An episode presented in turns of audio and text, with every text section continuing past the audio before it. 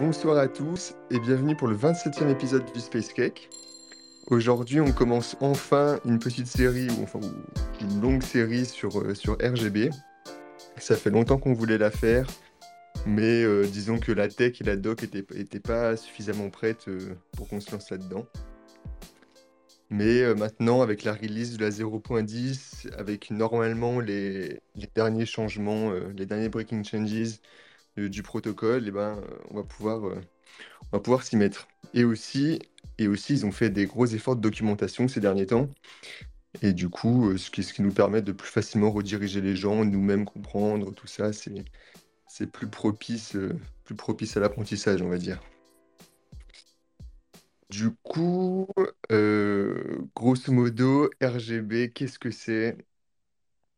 RGB, c'est un protocole qui veut amener de la programmabilité euh, à Bitcoin, de la programmabilité plus poussée que, ce qu'on a actuellement avec Script. Et, euh, RGB fait ça en proposant un, layer 2. Un layer 2 avec... Euh, comment dire? Disons que RGB se base énormément sur la validation côté client. Donc en fait, c'est un, c'est un nouveau paradigme.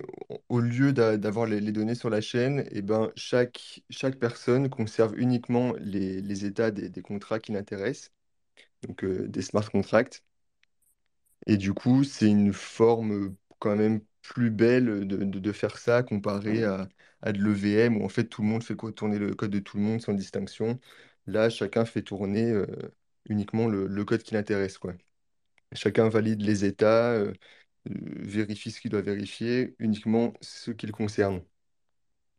Et c'est euh, c'est un bon point parce que quand, rien qu'on y pense comme ça, c'est c'est assez évident que des modèles comme, comme Ethereum, par exemple, c'est le premier qui me vient en tête là-dessus, avec une, une machine virtuelle géante où tout le monde, tout le monde vérifie les, les exécutions de, de toutes les, euh, de toutes les requêtes euh, au contrat, c'est pas forcément euh, efficient et, et non plus nécessaire, quoi.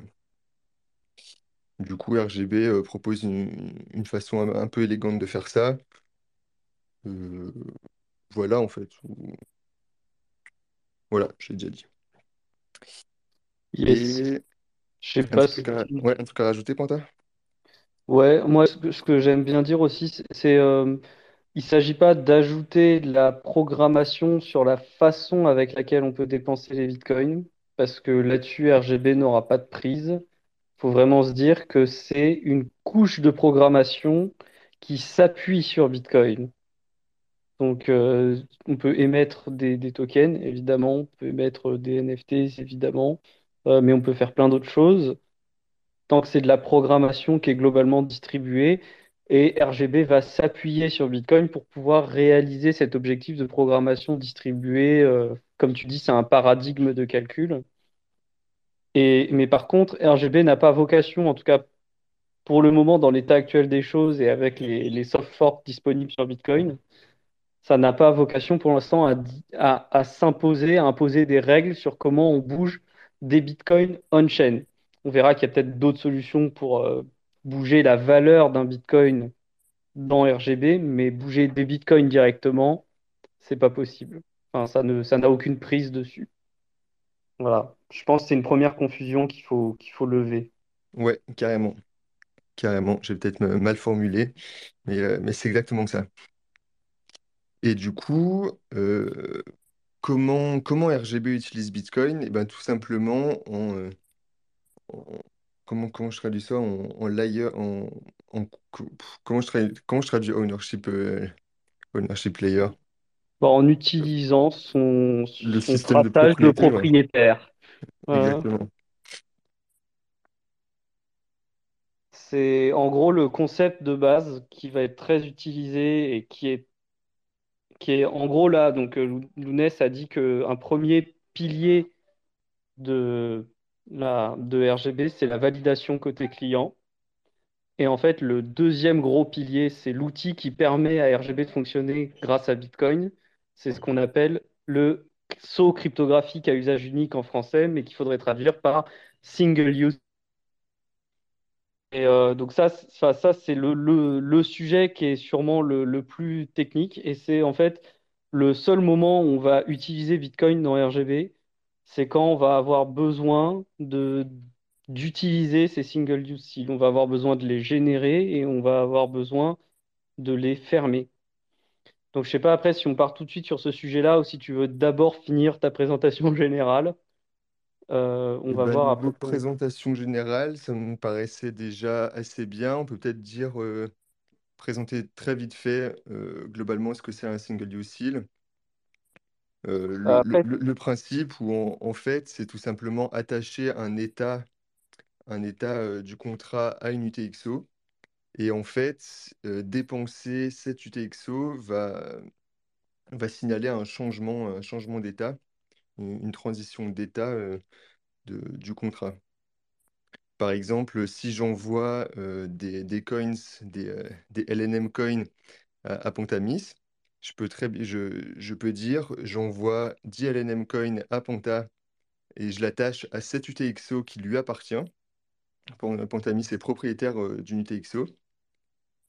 Eh bien, euh, lui, quand il voudra envoyer des coins, eh ben, il devra utiliser son UTXO pour enregistrer euh, la, transition d'état, pour commit à, la transition d'état qui, qui envoie ses coins. Donc, il n'y a pas besoin que les UTXO soient liées entre elles, c'est-à-dire que les, les transitions d'état peuvent se faire de manière totalement indépendante. Juste, ce qui est nécessaire, c'est que je référence une UTXO. Ça peut être n'importe quelle UTXO que, que, que Panta possède. Pas et que je forcément moi qui envoie des Ouais. coins à Pontamis directement. Ça, ça, c'est un point assez important. Tu références une UTXO lorsque tu dépenses la tienne qui avait été précédemment référencée. Voilà. C'est, tu, tu références une UTXO qui doit exister, que le receveur doit posséder, et quand toi tu fais cette référence, tu fais une transaction qui dépense l'UTXO qui t'a, qui avait été référencée pour que toi tu puisses recevoir euh, les assets, Voilà, les, exactement. les clauses. Les, les UTXO, en fait, euh, ne sont utilisés que pour, euh, que pour euh, montrer l'appartenance d'une- d'un État à quelqu'un. C'est, si je, j'envoie des coins à Pontamis, j'utilise une de ces, une de ces, UTXO parce que normalement, il n'y a que lui qui, qui pourra la dépenser et donc du coup, que lui qui pourra changer d'état de ce que je lui ai envoyé. Oui, euh, faut, faut préciser que si ça s'appelle euh, SO à usage unique, donc single use, c'est parce que une UTXO, euh, bon, là, il y a- pour les gens qui connaissent, c'est euh, c'est des choses qui sont euh, dans Bitcoin et qui permettent euh, d'identifier qui a des Bitcoins. Et en fait, une UTXO, dans tout l'univers, dans tout le, temps, euh, c'est dépensable une fois et une seule fois. On peut pas euh, revenir, on peut pas euh, faire différemment. On peut attribuer des choses à UnityXO, mais UnityXO, elle va être dépensée qu'une seule fois. Donc c'est un saut à usage unique dans ce sens-là. Et donc ça se base sur cette sécurité de Bitcoin, c'est-à-dire que bah, une transition d'état, elle peut être faite qu'une seule fois, on ne peut pas revenir en arrière. Et euh, c'est pour ça que ça a été choisi dans, ce sens-là. Et à la base, c'est plutôt euh, Giacomo Zucco euh, qui, pensait à ça avec, Peter Todd. Mais bah, sur les papiers de Peter Todd, sur les articles qu'il a sortis sur les, les, les single use mais ça, c'est un, c'est pour ça que c'est single. Euh, ça peut vraiment être utilisé qu'une seule fois un état. Il peut être, il peut avoir qu'une seule transition euh, possible dans, dans tout l'univers et dans tout le temps, quoi. Petite précision, c'est tout. Ouais, c'est ça. Euh, du coup, RGB euh, utilise et hérite directement de, de cette sécurité face à, la, la double dépense, on va dire. Et c'est, pour ça que, que RGB utilise Bitcoin actuellement, parce que c'est le réseau le, le plus immuable qu'on ait, même si à terme, peut-être que ça n'utilisera pas, utilisera pas Bitcoin, mais un- une chaîne fait- faite exprès uniquement pour, les transitions d'état. Euh, ça, on en parlera peut-être. Le, le, le- c'est quoi le, le signing, euh, signing chain ou, ou je sais pas quoi, la Ponta. Ouais, le On, on en chain, parlera il appelle sûrement dans, dans les derniers épisodes sur RGB parce que ça, ça va vraiment plus loin. Pour l'instant, on utilise Bitcoin parce que c'est ce qui Ouais. fonctionne. Mais peut-être qu'un jour, on aura une chaîne exprès pour, euh, pour les commitments et les transactions, les, les- transitions d'état comme ça. qui, qui sera séparée et, et faite pour, quoi. Parce que Bitcoin, on utilise Bitcoin parce que c'est là et c'est ce qui marche pour l'instant, mais c'est pas le plus optimisé pour, euh, pour faire ça. Mais, euh, mais bon, ça, ça, on en parlera sûrement euh, à la fin dans les derniers épisodes. Je sais pas combien on fera d'épisodes parce que c'est un, c'est un sujet très intéressant, très complet, très complexe. Et, euh, et même à la fin de cette, cette série, on fera sûrement des, des updates au fur et à mesure des, des années qui passent, si le Space Cake est toujours là, mais j'espère. Alors, su- alors comment, comment on continue, cher Pointémis? Alors moi, ce que je propose, c'est que On peut faire un euh, petit historique. ouais, on peut faire ce serait sympa de, je pense. ce serait sympa de faire un petit historique de, de comment RGB a évolué, parce qu'en fait, les, comment ça fonctionne a- actuellement avec, avec Taproot, c'est, c'est possible uniquement depuis la, la mise à jour Taproot. Avant, RGB était beaucoup, enfin, oui, beaucoup plus complexe, euh, beaucoup plus difficile à appré- appréhender euh, qu'aujourd'hui, même si euh, aujourd'hui c'est encore un peu compliqué, mais beaucoup moins qu'à qu'à l'époque, qu'il y a, qu'il y a deux ans, où, av- où avant ça faisait des pay to contract, ça essayait de tweaker des, des, des clés publiques, etc. Maintenant, depuis qu'on a Taproot, euh, Maxime Orlovsky, qui est le, qui est le développeur principal de RGB, a, a tout repensé le truc pour utiliser directement Taproot et puis, euh, et puis, euh, et puis euh. Euh, ouais, ouais, Euh, c'est Taproot via ouais, le Taproot. Taproot, ce qu'on appelle le Taproot Op Return Commitment, le C'est ça, Tapret.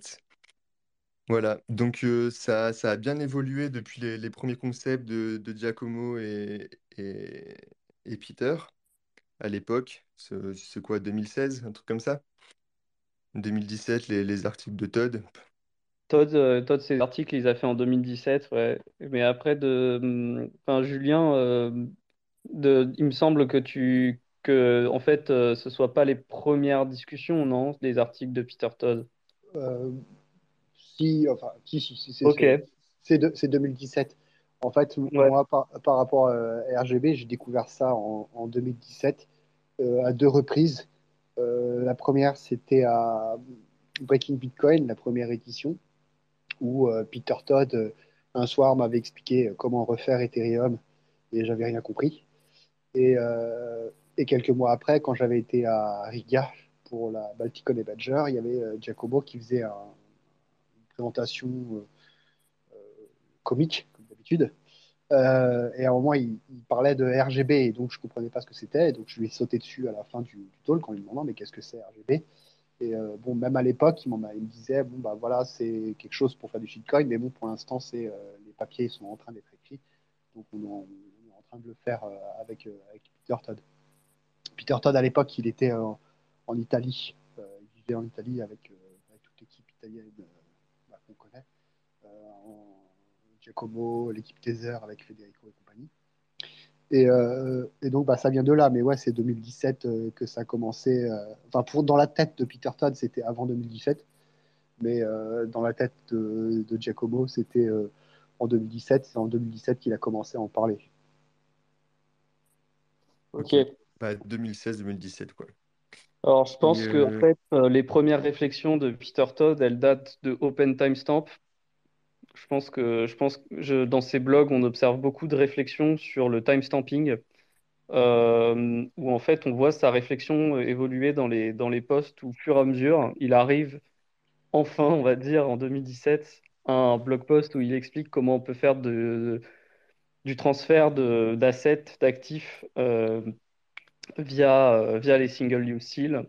Et je pense que c'est justement tout un raisonnement qu'il explique et qui est en fait la conclusion, la, synthèse de toutes les réflexions qu'il développe dans son fil de poste euh, sur le timestamping. Euh, donc, euh, je pense que c'est intéressant d'en parler. Donc, opentimestamps.org est un site qui vous permet de timestamper des documents. Donc, sur ce site, c'est extrêmement simple. Vous prenez votre fichier, votre document, vous le glissez dans la page du site opentimestamp.org dans le, champ qui, dit drag here pour mettre, mettre dedans, quoi. Ce qui va se passer, c'est que le, document ne va pas du tout être transmis en ligne, hein, vous inquiétez pas. Ce qui va se passer, c'est qu'il va calculer le hash du document, du fichier. Et euh, ce hash, il va le- l'envoyer à des serveurs de timestamping. Et euh, les serveurs de timestamping, ce qu'ils vont faire, c'est qu'ils vont prendre tous les hashes et ils vont faire un Merkle tree un arbre de Merkle. Donc, euh, l'arbre de Merkle, on a souvent eu l'occasion d'en parler. hein. c'est euh, c'est ces fameux arbres de, de hache euh, qu'on hache à leur tour en les concaténant les deux par deux et qui, à la fin, donnent une racine de Merkle qui peut être utilisée pour combiner à ce qu'on appelle des Merkle proofs, des preuves de Merkle, qui permettent de prouver que dans cette racine, il y avait une certaine valeur qui était cachée. Parfait, regarde, on a récupéré tout le monde instantanément. Ouais, tout le monde ne sait pas, mais bon, c'est bien déjà. Ouais, Désolé, pe- petit misclick. petit misclick, euh, petit, petit fail. Pour l'enregistrement, t'es bon là? Ouais, ouais, c'est bon, on peut reprendre sur Open Timestamp. Ok, donc suite à cette petite coupure, reprenons. Donc Open Timestamp euh, prend votre euh, document, calcule le hash en local sur votre machine, et ce hash est envoyé à des serveurs de timestamping qui le mettent en gros dans un arbre de Merkle. Et donc l'arbre de Merkle, on avait déjà vu ce que c'était. Il y en a, euh, c'est ce qu'il y a dans l'entête du bloc Bitcoin pour euh, commit à toutes les transactions. Et ensuite, cet arbre de qui- la racine de l'arbre de Merkle, il va la mettre euh, dans un, dans une transaction avec un op return qui sera publié. Et c'est gratuit parce qu'il peut, tellement agréger de, documents ensemble avec cette technique. Ça peut, timestamper des millions de documents en, une seule transaction. Euh, et donc, du coup, euh, du coup, c'est très, très efficient. Donc, c'est pour ça que c'est encore gratuit, alors que, alors que bon, bah, il faut payer euh, le coût d'une transaction pour pouvoir, euh, pouvoir publier une transaction avec un up return comme ça. Et, et donc, après, vous pouvez utiliser le, site vous renvoie des, attestations au début temporaire, puisque le, le, la racine de l'arbre de Merkel n'est pas encore dans un bloc confirmé.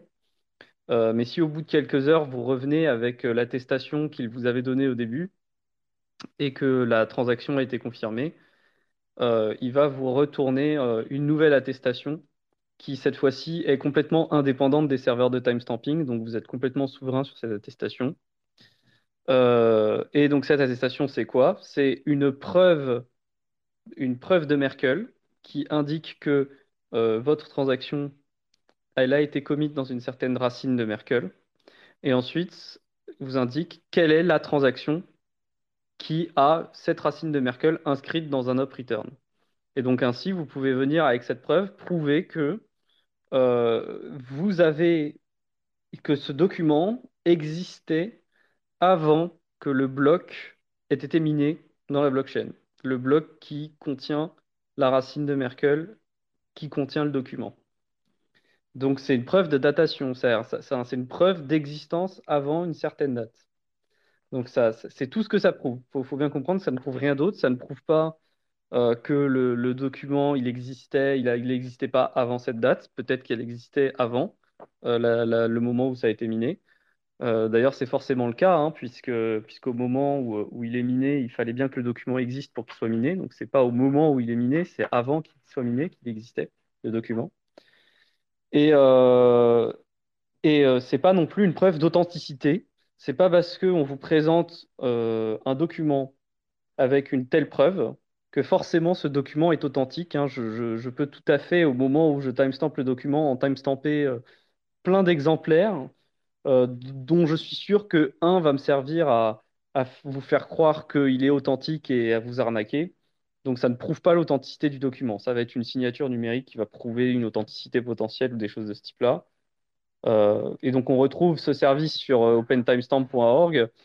Euh, mais pour ce qui est de la signature, il faut utiliser plutôt le, service que fait Gilles avec de, de, de Wallet, où là, vous avez une signature qui est ajoutée. Bref, donc le timestamping, c'est une tâche particulière. Ça a pas la même, c'est pas le même type de preuve que ce qu'on utilise dans qu'un single use seal mais il y a une sorte de proximité. En fait, la différence avec le single use seal, c'est qu'on a pu agréger des millions de documents d'un seul coup. Euh, par contre, ce qu'on y perd, c'est le suivi du document. C'est-à-dire, on ne peut pas, euh, peut pas ensuite euh, se dire, bon, bah, euh, il n'y a pas d'autres tels documents qui ont été inscrits dans la chaîne. Il n'y a pas de moyen de, il manque quelque chose au niveau de l'authenticité. Euh, on peut inscrire le document plusieurs fois, on peut, enfin voilà, il y a, plein de choses qui font que c'est pas utile pour euh, le, transfert d'assets.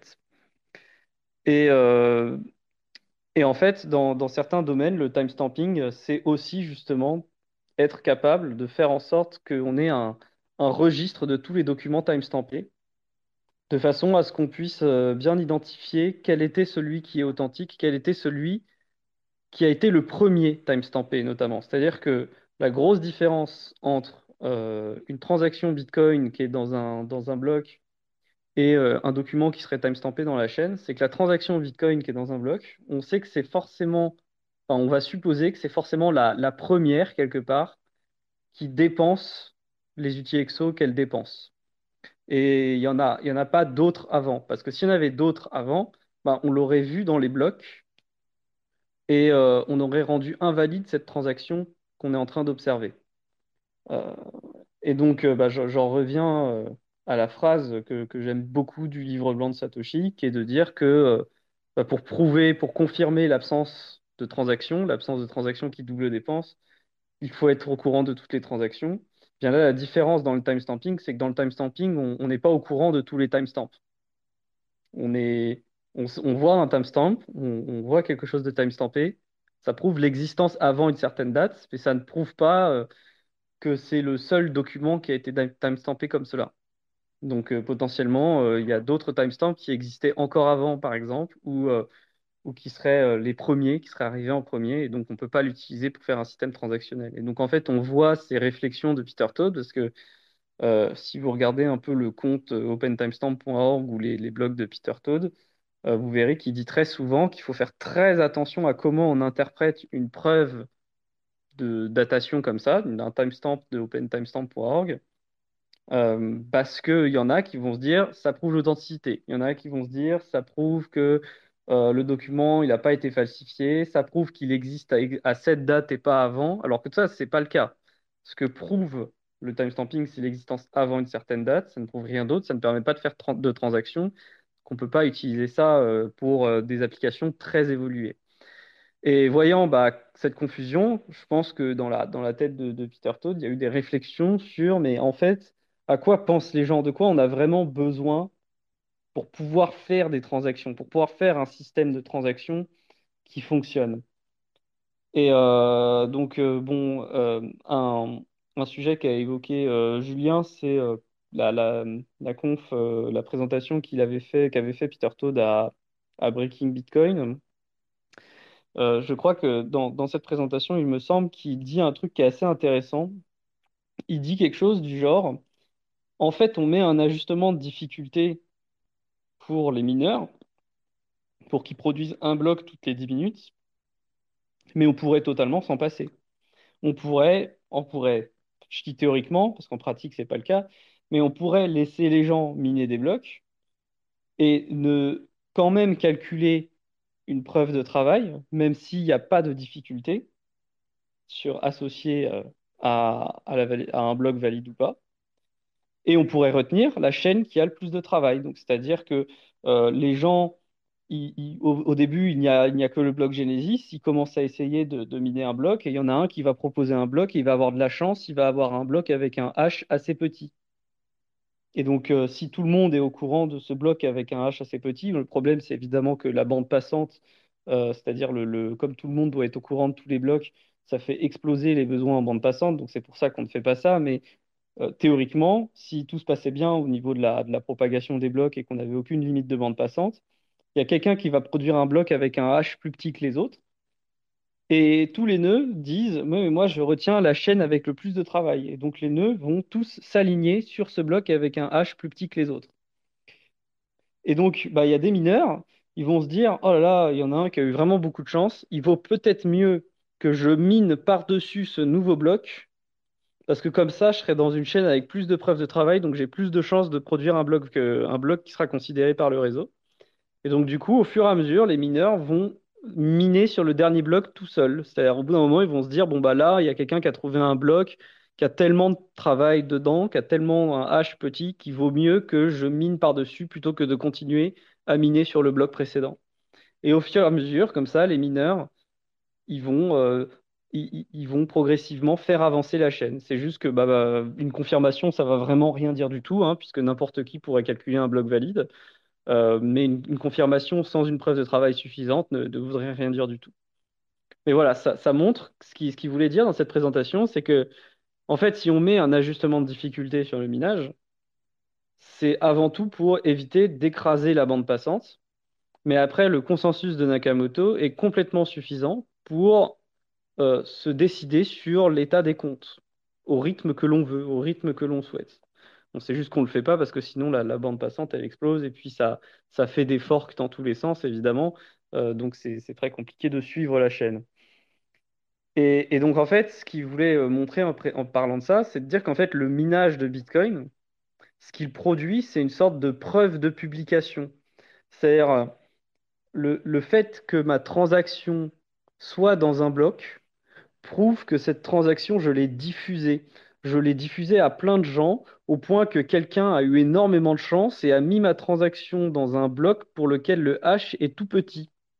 Et, donc, puisque quelqu'un a réussi à faire ça, que c'est une personne complètement aléatoire dans le monde, ça prouve bien qu'il a fallu que je dévoile le- ma transaction à beaucoup de gens.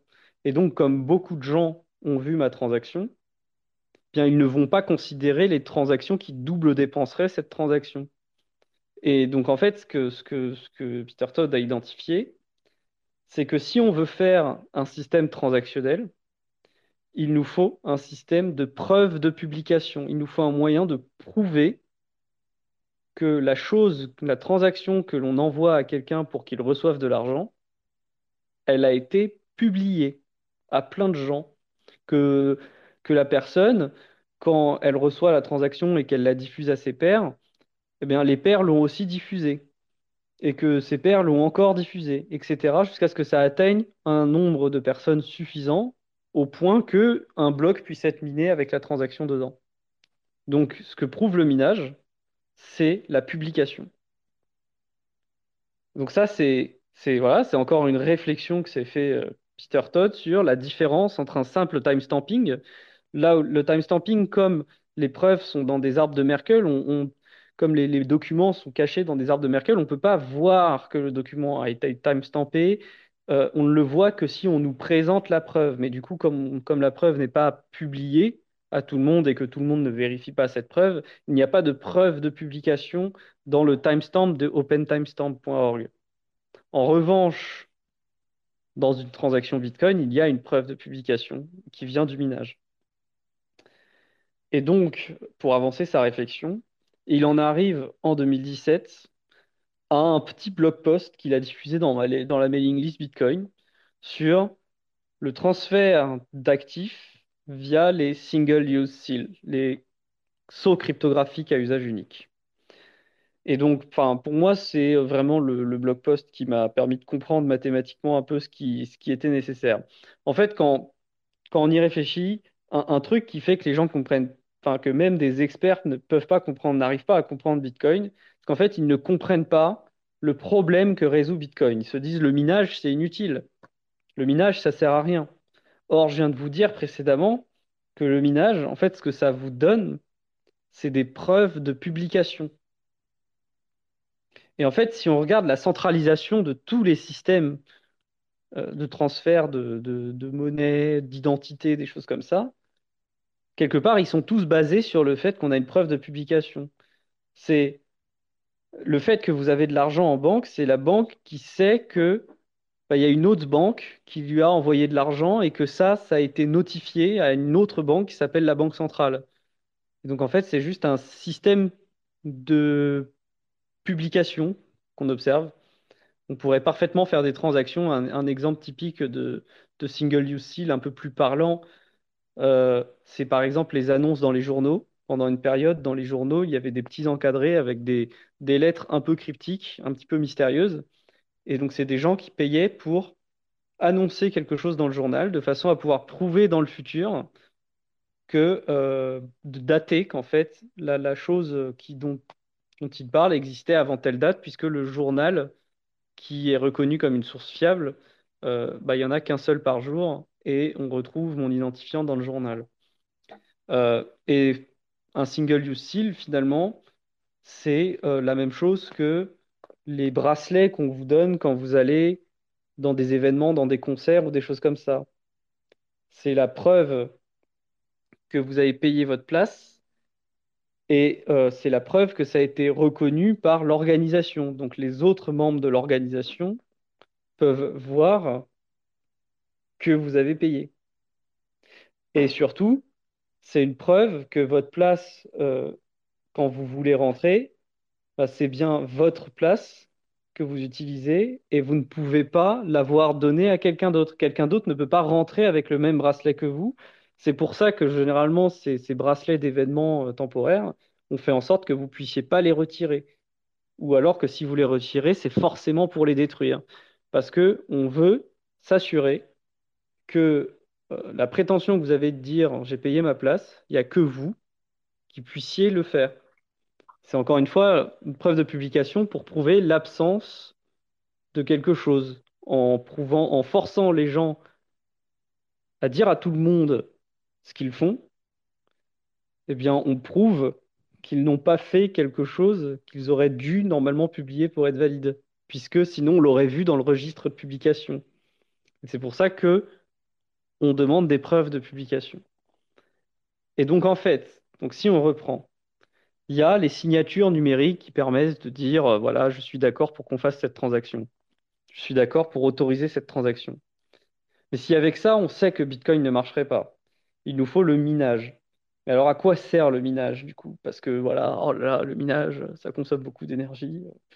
Bah, le minage, ça sert à apporter une preuve de publication. Et donc la question c'est, et, en fait la question c'est qu'est-ce que ça veut dire en cryptographie, ce genre de choses. Et donc ce, ce post de Peter Todd en 2017 donne la réponse. C'est pour ça que moi je l'ai très bien compris parce que c'est, il l'a écrit mathématiquement ce que ça voulait dire être une preuve de publication, être un saut cryptographique à usage unique. Et donc qu'est-ce que c'est? Donc un saut cryptographique à usage unique, c'est bon, déjà, faut pouvoir générer des sauts cryptographiques à usage unique. Donc, on a une méthode qui va nous dire comment générer des, sauts cryptographiques à usage unique. Donc, dans le cas de Bitcoin, ça va être de faire des transactions qui ont des sorties de transactions, tout simplement. C'est les sorties de transactions qui vont être le saut cryptographique à usage unique. Et mathématiquement, un saut cryptographique, c'est un objet mathématique qui n'a que deux, deux choses. Il peut faire deux choses. Il n'a que deux méthodes. La première méthode, c'est qu'il peut être fermé. Et la, deuxième méthode, c'est qu'on peut vérifier la fermeture du saut cryptographique. Donc la première méthode, ce qu'on appelle fermer le saut, c'est une méthode qui prend en entrée bah, le saut cryptographique et un message. Et cette méthode, elle va produire, elle va donner en sortie ce qu'on appelle un témoin. Donc, en cryptographie, quand on parle de témoin, en fait, c'est un, objet qui vérifie des relations mathématiques bien particulières qui, du coup, témoignent de quelque chose. Et donc là, ça témoigne de la fermeture du saut cryptographique à usage unique. Donc, dans le cas de Bitcoin, le saut cryptographique à usage unique, comme je l'ai dit, c'est la, la sortie de transaction non dépensée. Et donc, fermer le saut cryptographique dans Bitcoin, c'est dépenser la sortie de transaction. Et donc, on, quel est le message sur lequel on ferme notre sortie de transaction? Eh bien, sur la transaction de dépense, littéralement. Enfin, on va, on va simplement dire, moi, je veux dépenser ma sortie de transaction comme ça. Puis tant qu'à faire, je vais signer. Donc là, il y a l'ajout d'une clé publique, histoire de renforcer un peu l'authentification de ces choses-là. Et puis, qu'est-ce que ça produit? Bah, Ça produit un témoin. Et le témoin, ça va être quoi? Ça va être l'identifiant de transaction et notamment la preuve de Merkel qu'elle est dans un bloc Bitcoin. C'est ça le témoin, c'est l'identifiant du bloc Bitcoin qui contient la transaction en question. Et donc vérifier, qu'est-ce que ça veut dire?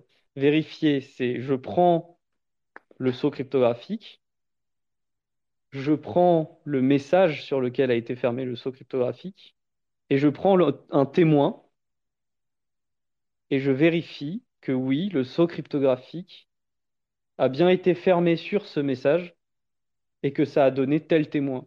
Et donc là, dans Bitcoin, c'est quoi? C'est ce que font tous les full nodes, en fait. C'est ils prennent la sortie de transaction, ils regardent comment elle a été dépensée, et il regarde si cette sortie de transaction, elle est bien dans un bloc. Et donc, bah, voilà, on a un, truc mathématique qui s'appelle le saut cryptographique à usage unique, et les sorties de transactions Bitcoin sont des sauts cryptographiques à usage unique. Mais en fait, bah, si on reprend l'exemple du bracelet qu'on met à des événements, pour, pouvoir rentrer dans la salle alors qu'on a déjà payé son ticket ou des choses comme ça, qu'on a déjà, déjà montré qu'on a payé sa place, mais qu'on veut pouvoir sortir, rentrer, etc. Eh bien, le, saut cryptographique à usage unique, c'est votre bracelet qui n'est pas encore fermé sur vous. La fermeture du saut cryptographique, ça va être le moment où vous montrez votre billet au guichet et le guichet prend le, le, le bracelet et puis le ferme autour de votre poignet. Et donc le message, c'est quoi? Bah, Le message, c'est vous, c'est votre personne physique. Et on ferme le saut cryptographique à usage, enfin là, le saut à usage unique, parce qu'il n'est pas cryptographique cette fois-ci, on le ferme sur votre poignet. Et le témoin, c'est que l'on peut voir qu'il y a un bracelet qui correspond à l'événement qui est fermé sur vous. On le voit, on le voit euh, juste en vous regardant. Et donc c'est ça le témoin. donc la vérification, c'est quoi? C'est qu'on vous regarde et on vous voit vous. Donc c'est vous le message. On voit le bracelet, c'est le saut cryptographique, et on le voit fermé sur vous, c'est le témoin. Et donc on sait que vous avez payé. On sait que vous avez payé et vous n'avez pas utilisé deux fois votre place pour faire passer quelqu'un d'autre, pour, faire pour lui donner un bracelet à quelqu'un d'autre. Donc voilà, donc ça, c'est, ça, pour moi, c'est ça vraiment qui, explique ce qu'est le saut cryptographique à usage unique. Un objet abstrait, peu importe que ce soit un objet physique ou un objet mathématique, mais c'est un objet abstrait qui a, avec lequel on peut faire deux choses. On peut le fermer et on peut vérifier qu'il a bien été fermé comme on nous le dit. Et c'est tout. C'est juste ça. Et il n'y a vraiment rien d'autre. Donc des exemples de saut cryptographiques, là je vous en ai donné un qui est les transactions Bitcoin directement. Je vous en ai donné un autre qui est physique. Mais en fait, on peut aussi en trouver un autre qui est euh, numérique. C'est euh, ce qui est utilisé en fait dans les discrete log contracts par les, par les oracles. Quand un oracle annonce qu'il va signer un message avec un certain nonce, eh bien le nonce et la clé publique de l'oracle deviennent un saut cryptographique à usage unique. Et l'oracle, lorsqu'il va signer un événement avec sa clé publique en utilisant le nonce qu'il a déclaré utiliser, eh bien, il va euh, fermer le saut sur le message qui est simplement bah, l'événement qu'il atteste. Et on va pouvoir vérifier avec la méthode classique de vérification d'une signature numérique que le saut cryptographique a été fermé sur ce message. Et alors, du coup, là, vous vous dites, mais, mais qu'est-ce qui empêche l'oracle de signer deux événements différents? Pota, pota, pota. Je pense que ça complique un peu les choses de, de rajouter des oracles là-dessus sur, ouais, les, sur les single Je sais pas, mais en gros, c'est exactement pareil. C'est exactement pareil. Si les DLC, ça fonctionne, c'est aussi parce que c'est des sauts cryptographiques à usage unique. Ouais, il y a, y a qui voulait, qui voulait intervenir. Euh, ouais, c'était. Euh, en, fait, c'est marrant hein, parce que c'est dès qu'on commence, euh, dès qu'on commence à expliquer les single use c'est ça, devient, ça devient très vite. Même, même après plusieurs années, c'est vrai que ça devient, ça devient tout de suite très compliqué. je pense qu'il y a un exemple parce qu'à mon avis, c'est un peu, je pense que c'est un peu difficile à suivre. Il y a un exemple, alors je, le cite de mémoire, hein, mais dans le blog, dans le blog de Peter Todd, il donne un exemple qui est peut-être un petit peu plus facile à comprendre. Euh, il me semble qu'il donnait l'exemple d'un exchange qui voudrait prouver à ses utilisateurs euh, ses, euh, les fonds, ouais. Et en fait, l'idée c'est que l'exchange bah, peut vous dire, peut dire à Alice, bah voilà, j'ai 10 BTC sur ton compte chez moi, et puis bah en tout, il y a, je dis n'importe quoi, 30 BTC dans l'exchange, et puis il y a tes 10 BTC à toi, et puis il y a utilisateur 1, 2, 3, voilà, ils ont tant de BTC, à la fin tu fais la somme, et euh, tu as euh, le, bon compte de, BTC ou pas. Euh, mais bah, évidemment, si tu juste dis ça, c'est pas, c'est pas, comment dire, c'est pas certifié. Donc, on peut imaginer que l'exchange une sécurité en plus, il va signer le message. mais en fait, le problème, si l'exchange signe le message, c'est pas une, c'est pas sûr non plus. Et, ça rejoint ce que tu expliquais tout à l'heure sur le fait que euh, sur le fait que euh, on a besoin d'une la, notion de publication en fait c'est quelque chose qui est un peu difficile à appréhender c'est que si par exemple euh, il y a deux utilisateurs de l'exchange Alice et Bob et en fait l'exchange il fait de la réserve fractionnaire il a en fait il a que 10 BTC et Alice et Bob ont 10 BTC chacun sur leur compte donc il manque 10 BTC pour pour être pour être en, réserve complète euh, en fait, il va signer deux messages. Euh, il va signer un message qui dit à Alice euh, bah voilà j'ai tes 10 BTC et puis il y a enfin voilà il y a tant de BTC pour d'autres utilisateurs puis il va signer le même message à Bob. Et en fait bah il, ment mais il a signé un message aux deux. Et en fait le single use seal ça permet de d'éviter ça. C'est-à-dire c'est l'exchange. Ce qu'il va faire c'est il va dire bah euh, voici un ID, un multi-exo, un ID de transaction avec un, un, output, euh, un, index. Euh, et à telle date, je vais dépenser, cette, je vais dépenser ce, cet UTXO et puis je vais incorporer un, message dans ce que j'ai dépensé. Et en fait, en faisant ça, ce qu'on élimine, c'est ce que j'ai dit, dit juste avant, c'est-à-dire que on peut pas avoir deux messages signés valides avec la clé de l'exchange euh, qui vont dire des choses différentes. Euh, peut-être, voilà, c'est un petit peu plus simple à appréhender. Il me semble euh, que c'était comme ça qu'il l'expliquait dans, dans, le blog, dans son blog. c'est ça, peu plus facile de comprendre, peut-être comme ça. Après, je sais pas parce que en fait, il passe beaucoup de temps, comme il est, comme il développe son exemple, ça, il développe en donnant des exemples de balance et tout. Je trouve que des fois, c'est un peu dur de le suivre. Mais là, comme tu l'as expliqué, c'est très bien. Hein, je... Ouais, non, mais alors là, je le simplifie. Euh, effectivement, dans son, dans son poste, c'est un peu plus compliqué que ça.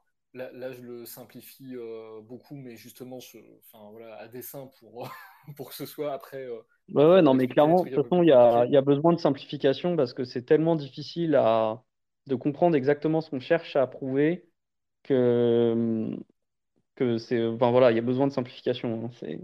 Mais c'est vrai que cette notion, en fait, c'est moi la première fois que j'ai lu, le, euh, j'ai lu son, son blog post, le, le truc c'est qu'effectivement, comme, comme tu disais tout à l'heure, je, je, ne comprenais même pas le problème dont il discutait. En fait, il parlait de, de ce problème de publication, je ne comprenais même pas quel était le problème. Ouais, euh, ça. Donc j'étais en fait, comprendre la solution parce que je voyais déjà pas le problème pour commencer. C'est vraiment, faut vraiment reprendre. Enfin, je trouve vraiment que la, la phrase du livre blanc de Satoshi, c'est vraiment le, le, point clé. C'est, c'est Satoshi parle de preuves de publication, mais sans s'en rendre compte, évidemment, parce que enfin, personne ne comprend, même aujourd'hui, hein, très peu de gens comprennent ce que ça veut dire. Mais quand il dit que pour, pour pouvoir confirmer l'absence d'une transaction, et il parle d'une transaction qui double dépense une autre transaction, pour confirmer l'absence d'une transaction, il faut être au courant de toutes les transactions. Il y a cette notion de être au courant. Et c'est ça, en fait, la preuve de publication. C'est je dois avoir un moyen de tout savoir, de savoir tout ce qui a été publié. Et je veux une preuve que Rien d'autre n'a été publié avant ce truc-là. Et donc j'attache cette preuve à la chose que je publie pour dire, je prouve que c'est la première fois que je publie ce truc. Et qu'il n'y en aura pas d'autres. Il n'y en aura pas d'autres parce que ma preuve, c'est un saut que je ne peux utiliser qu'une seule fois et genre il y a des numéros et tout. Euh, souvent dans les présentations, quand on parle de single use seal, on montre des seaux euh, qui sont des, des genres de, petits trucs en plastique que l'on peut euh, casser en gros pour fermer sur un truc, sur, un, sur une anse ou un, tuyau, un truc, un machin, pour, faire en sorte qu'on puisse pas l'enlever, avec juste un petit numéro écrit dessus. Bah, c'est vraiment ça, hein. vraiment, c'est juste dire, ces trucs-là, il y a des numéros de série dessus chaque numéro de série est utilisable qu'une seule fois. Et une fois que je l'ai utilisé, la seule, le seul moyen de l'enlever, c'est de le détruire. Et là, quand on parle de la blockchain Bitcoin, on ne peut pas, enfin, on peut pas détruire la transaction qui existait dans la blockchain. Elle est connue à jamais.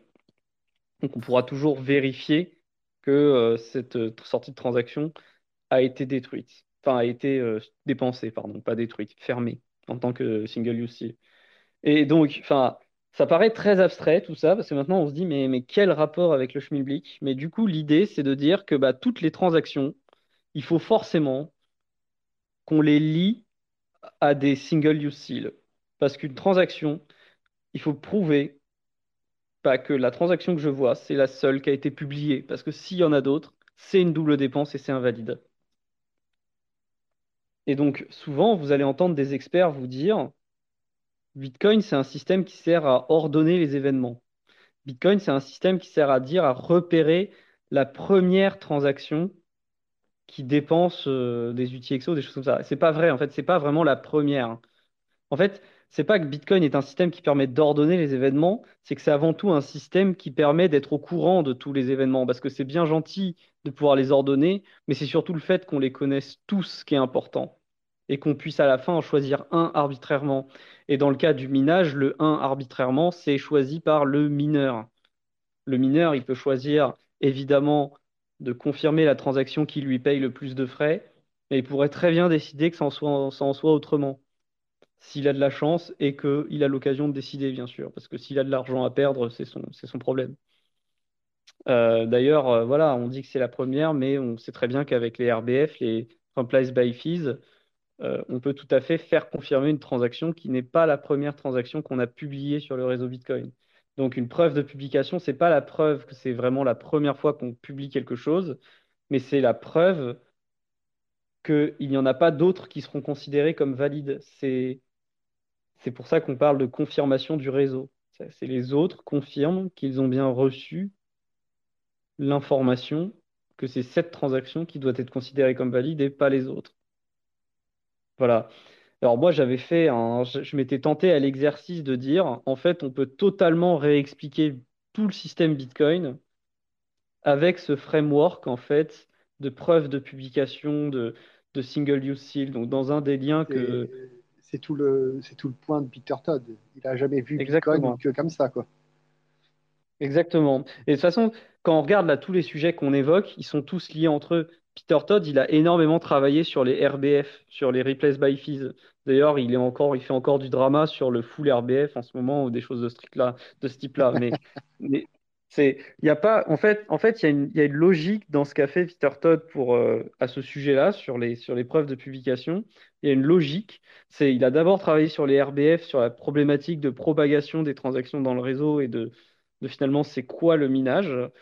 Et, puis il en est, il a parlé de timestamping en se disant ouais, il y a, un truc sur euh, le fait qu'on on soit conscient de certaines transactions et pas d'autres, et de certains documents et pas d'autres. Et puis il en est arrivé en 2017 on va dire que je pense que c'est en 2017 qu'il a finalisé enfin sa réflexion sur la preuve de publication avec ce, ce post sur les, single use seal. Et du coup, RGB, un, un des éléments principaux de RGB, c'est l'utilisation de single use seal pour dire bon bah ok dans le cas de Bitcoin, on a, on a besoin de single use seal dans Bitcoin que sont les outils EXO pour pouvoir faire des transactions Bitcoin. Mais en fait, on peut attacher n'importe quoi comme message à un single use seal. Et donc, il nous suffit de savoir comment faire pour attacher un message à la transaction pour pouvoir faire n'importe quel type de transaction. Et euh, je pense par exemple à tout ce système-là de. Je, vais, je parle de ce sujet-là, mais je sais que, dans RGB, on n'a pas du tout envie de faire les choses comme ça. Mais les BRC20, par exemple, comment ils sont obligés d'avoir un système qui est identique. En fait, les BRC20, bah, les transactions, elles sont publiées sur la blockchain. Et en fait, quelque part, le fait qu'on ait un système d'inscription qui attache, euh, qui attache l'inscription à un Satoshi, c'est une manière en fait de faire des genres de single use seal, mais liés aux inscriptions. Et de dire, bah voilà, je, je, ma transaction, plutôt que de. Dans le cas de RGB, ce qui, ce qu'on fait, c'est qu'on on ne met pas la transaction directement, on met un hash de la transaction qu'on cache dans la transaction euh, Bitcoin. Bon, bah là, dans le cas de BRC20, globalement, ce qu'ils font, c'est qu'ils mettent littéralement la transaction dans la transaction Bitcoin écrite, mais c'est juste que du coup, les, les blocs, les nœuds Bitcoin ne la valident pas. Bon, et une grosse différence après, c'est que les BRC20, ils vont aussi regarder bah, quelles sont les premières transactions à dépenser les jetons, et, à partir du moment où tu en dépenses plus que ce que tu es censé avoir, ils considèrent qu'elles sont plus valides. Donc en fait, l'indexeur dans BRC20, c'est celui qui va créer les single-use seals parce que sinon, ils n'existent pas vraiment. Et c'est effectivement basé sur l'ordre, c'est-à-dire que la première transaction dans le registre Bitcoin sera considérée comme la, la première valide si jamais il n'y a plus de, plus de coin après pour, euh, dans les suivantes, pour les adresses qui correspondent. Donc en fait, on retrouve ce système de preuve de publication un peu partout. Euh, vas-y, Lounès. Ouais, j'allais dire euh, qu'on commençait à s'éparpiller un petit peu et que euh, pour moi, les, single use c'est c'est pas vraiment le, point le plus compliqué des RGB. Enfin, j'ai peut-être mal compris un truc, mais je trouve que c'est un des trucs les, quand même les, plus simples à comprendre de, RGB. Juste le fait de dépenser une unité XO, euh, ça, ça change un état. Franchement, c'est de le réduire à ça, je trouve que c'est c'est pas trop mal pour, euh, pour la compréhension. Ouais, mais de comprendre pourquoi, à quoi ça te sert de faire ça. Parce que sinon, tu pourrais te dire, mais pourquoi ne pas juste changer l'état tout seul, en fait? Bah, de, de, de, C'est, de- de la même manière que euh, enfin, c'est c'est- c'est- c'est pour empêcher la, la double dépense, quoi. Tu fais, voilà. t'as, Mais, t'as- mais t'as en un fait, état, tu fais une transition d'état et tu peux pas en faire deux. C'est c'est juste oui, ça, c'est mais, pour ça que tu l'as une oui, c'est ça. Je suis d'accord. Je suis d'accord. Mais en fait, ce que je trouve intéressant dans ce concept, c'est que très peu de gens savent ce que ça veut dire empêcher la double dépense mathématiquement, en fait. M- Comment tu définis en cryptographie ce que ça veut dire empêcher la double dépense? Et, et c'est pas, du tout obvious, en fait. C'est. Ah non, je, je dis pas que, que la, la partie crypto- cryptographique est Ouais, obvious, mais je pense que le, le, le con- le concept peut, peut se comprendre, euh, peut se comprendre. Il n'y a pas besoin le- de, forcément de savoir euh, comment ça se décrit mathématiquement parlant pour euh, comprendre la chose. ah, mais il faut quand même euh, revenir dessus parce que rien que le nom, single use seal, voilà, il est choisi, ça parle à personne. Et donc je trouve ça quand même intéressant d'avoir, euh, de délayer un peu le sujet, de prendre euh, des dizaines et des dizaines d'exemples différents, de parler de qui, euh, qui a inventé ça, on va dire qui a découvert ça et euh, comment ça se passe dans ce monde réel parce que pour les gens qui démarrent sur RGB, euh, on leur dit tout de suite, bon bah voilà, il faut aller voir les single use seals, faut aller voir le client-side validation, etc. Et, euh, bon, bah, dans les documentations, même si euh, ça s'améliore euh, de jour en jour, qui, à ce que je vois, euh, c'est toujours bien que, les, gens aient différents exemples. Parce que comme tu dis, oui, c'est pour une transition d'état. Bon, bah, les gens ils vont dire, oui, c'est pour une transition d'état, mais pourquoi on utilise ça pour une transition Parce que bah, c'est le principe, ça peut être, c'est une preuve de. Alors on peut expliquer ça, oui, c'est une preuve de publication. On peut expliquer ça, oui, euh, c'est, euh, ça empêche la double dépense. On peut expliquer ça, oui, c'est un événement qui n'arrive qu'une seule fois.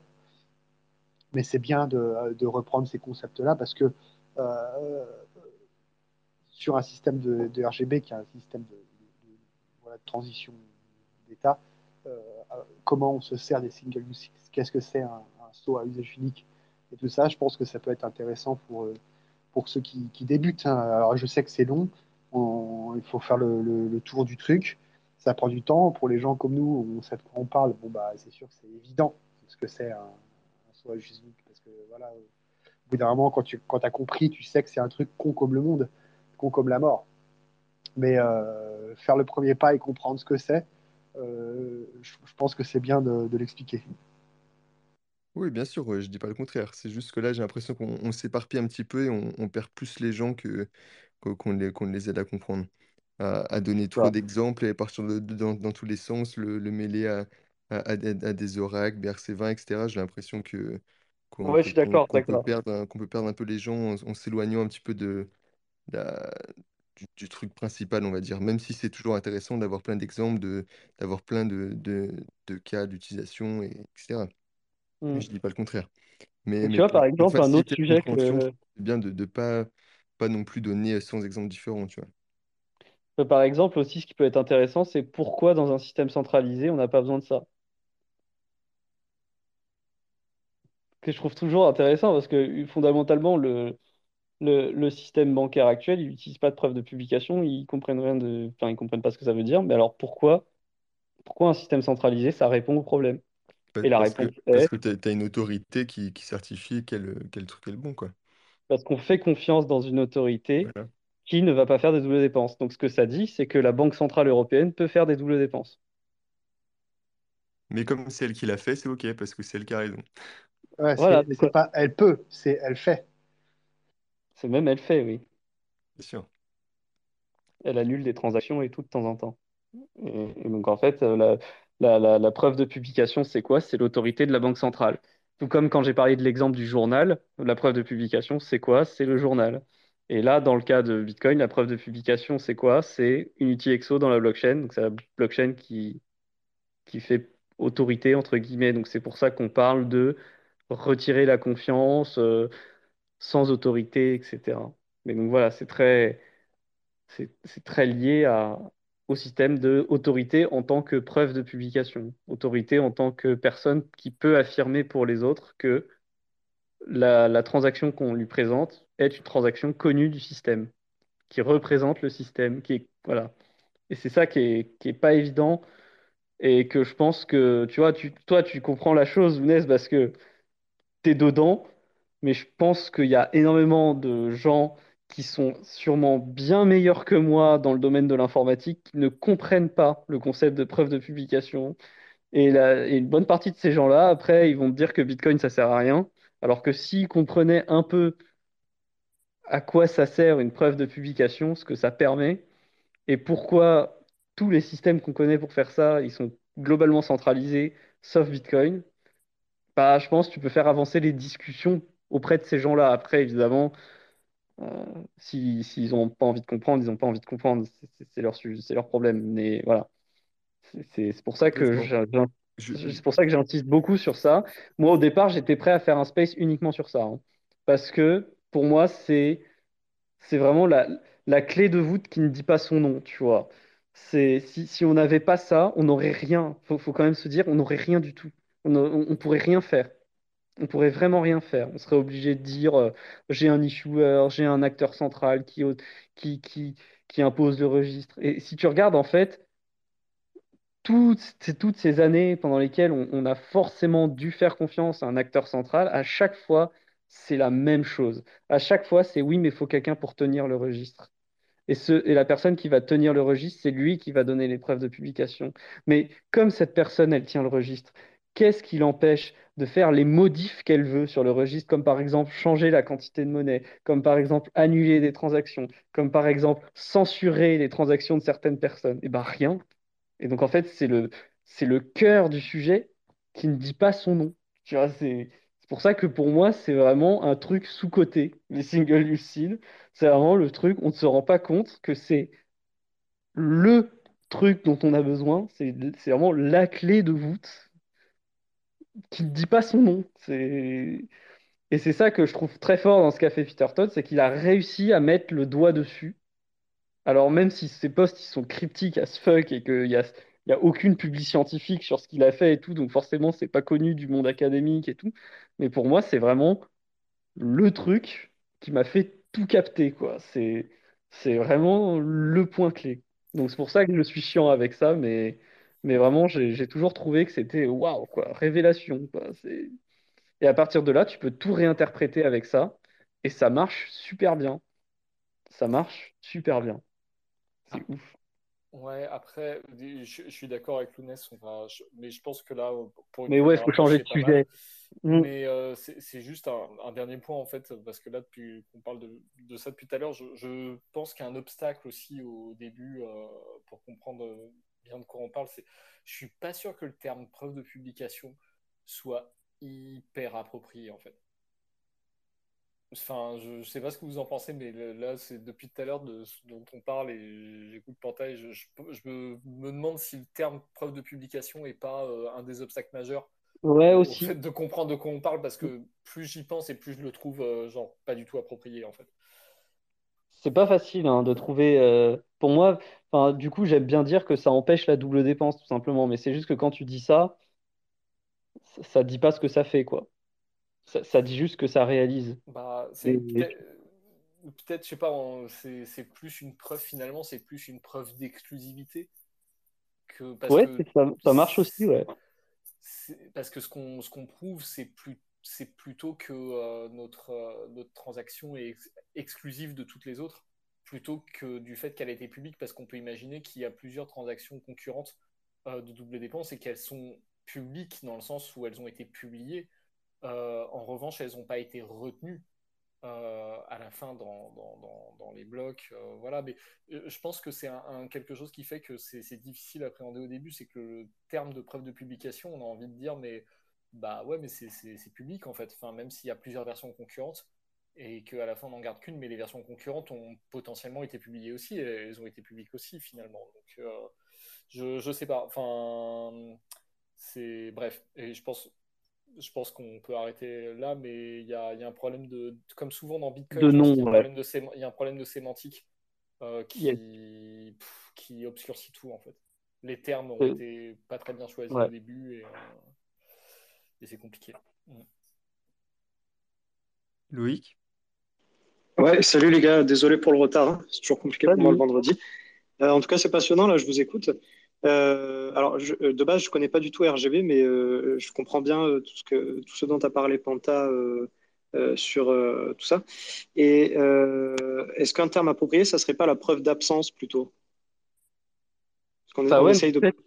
Ce qui est compliqué, c'est que c'est effectivement tu prouves l'absence, enfin tu prouves l'absence de considération pour une autre transaction, mais le problème c'est que cette preuve est attachée à la chose que tu considères. Mais je suis d'accord, hein.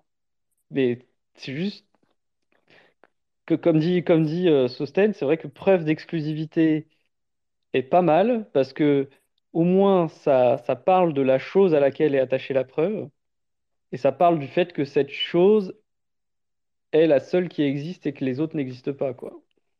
Mais c'est, mais c'est vraiment pas facile de trouver le bon terme. hein. Je, je, c'est pour ça que je raisonne avec beaucoup d'analogies, avec beaucoup de...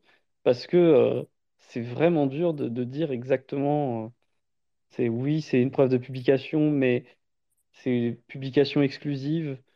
Donc, preuve d'exclusivité, preuve d'absence d'autre chose. Mais le problème, c'est que c'est attaché à la chose. Donc, bon, c'est bizarre, quoi.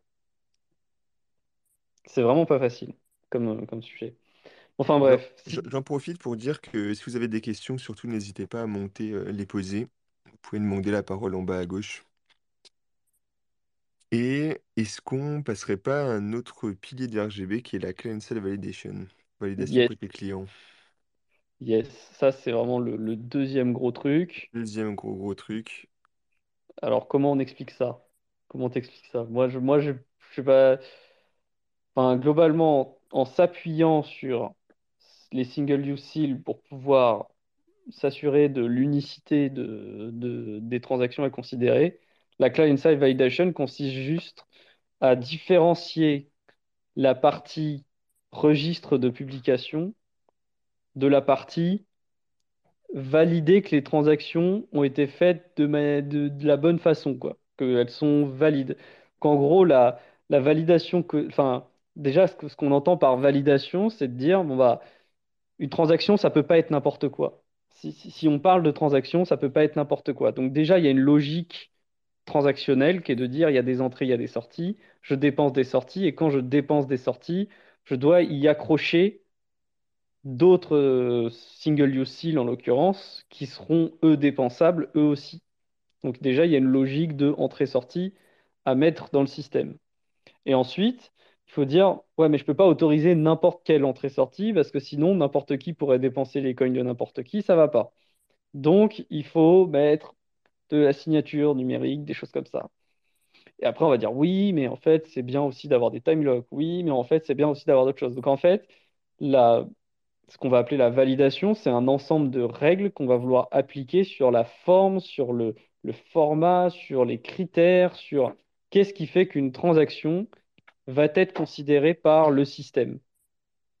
Et, euh, donc là, la, différence, ce qu'on nous a habitué à faire dans les, blockchains, entre guillemets, c'est à se dire la validation, elle se fait par le réseau. C'est-à-dire que le même réseau qui est là pour s'assurer, assurer la, diffusion, euh, la publication, la double dépense, ce même réseau est responsable de la vérification que la transaction a bien les critères qui la rendent valide.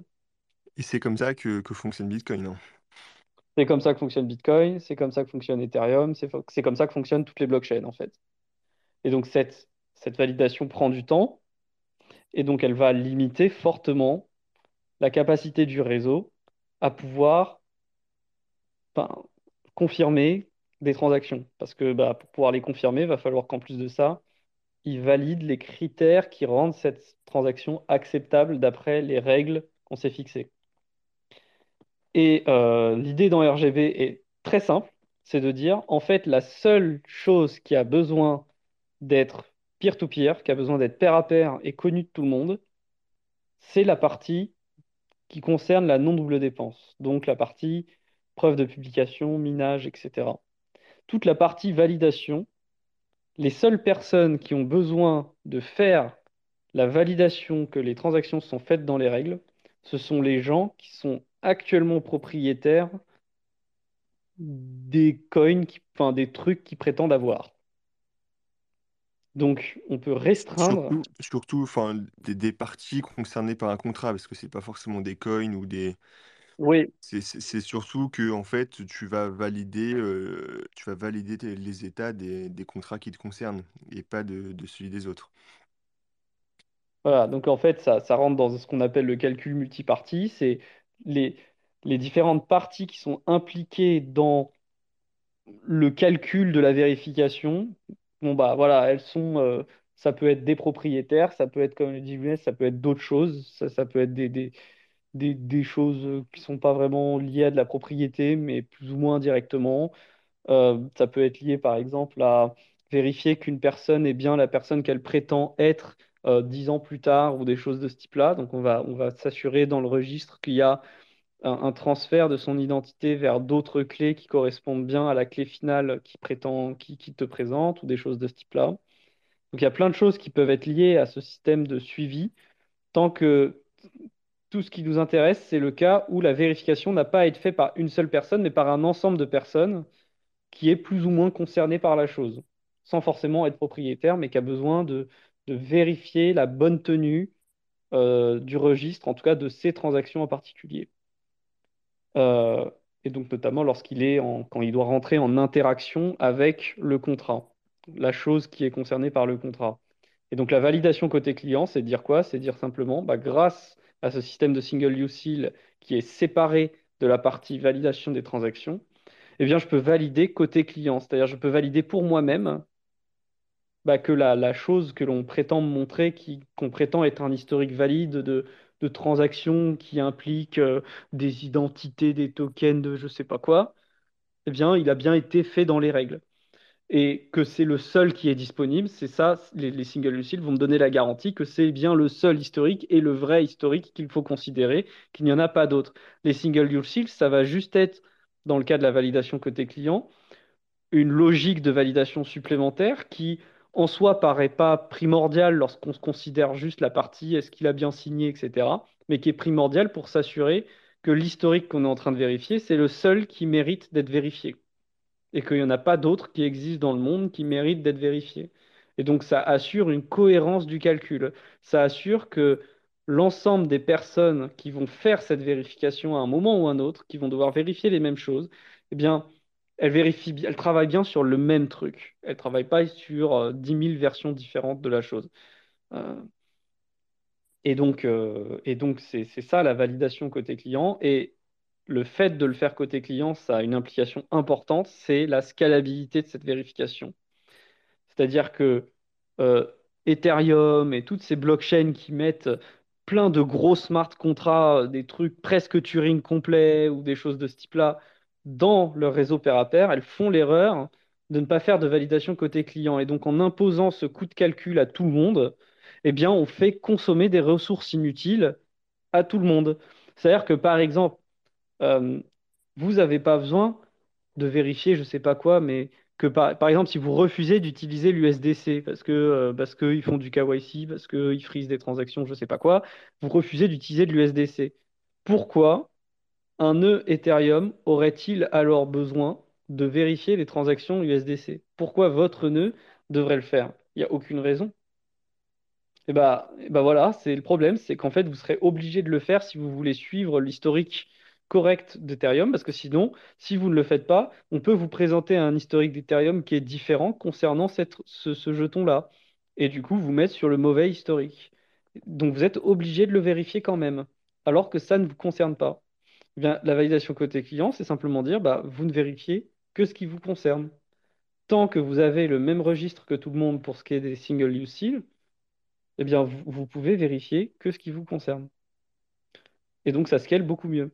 Par exemple, donc, dans, par exemple, dans RGB, on peut utiliser des op return pour faire du transfert, des op normaux, hein, pour faire du transfert de jetons.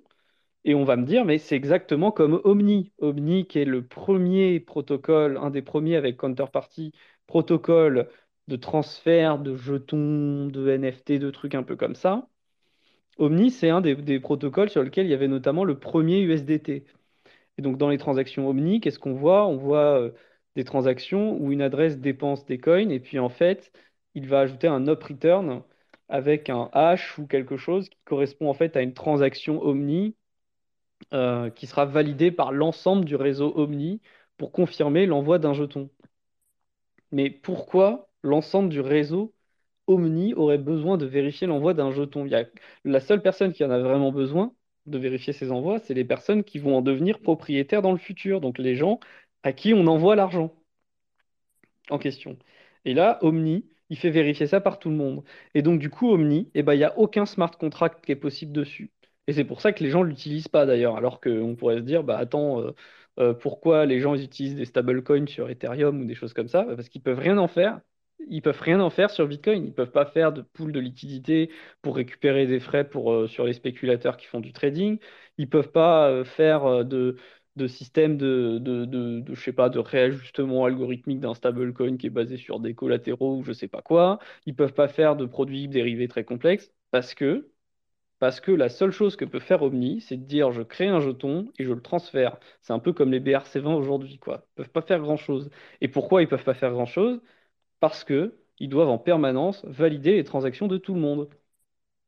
Et donc RGB n'a pas ce problème. Donc même si une transaction RGB peut être hyper comparable à Omni quand il s'agit d'une transaction RGB qui utilise des op return, mais en fait, c'est pas du tout la même chose. Dans RGB, on peut faire des smart contracts extrêmement compliqués, simplement parce que les seules personnes qui vont faire ces vérifications extrêmement compliquées, ce sont les gens qui auront un jour possession de, du machin qui a été échangé, qui sont concernés par cette transaction pour ce qui est de la propriété de ce qui est échangé via ces smart contracts très compliqués.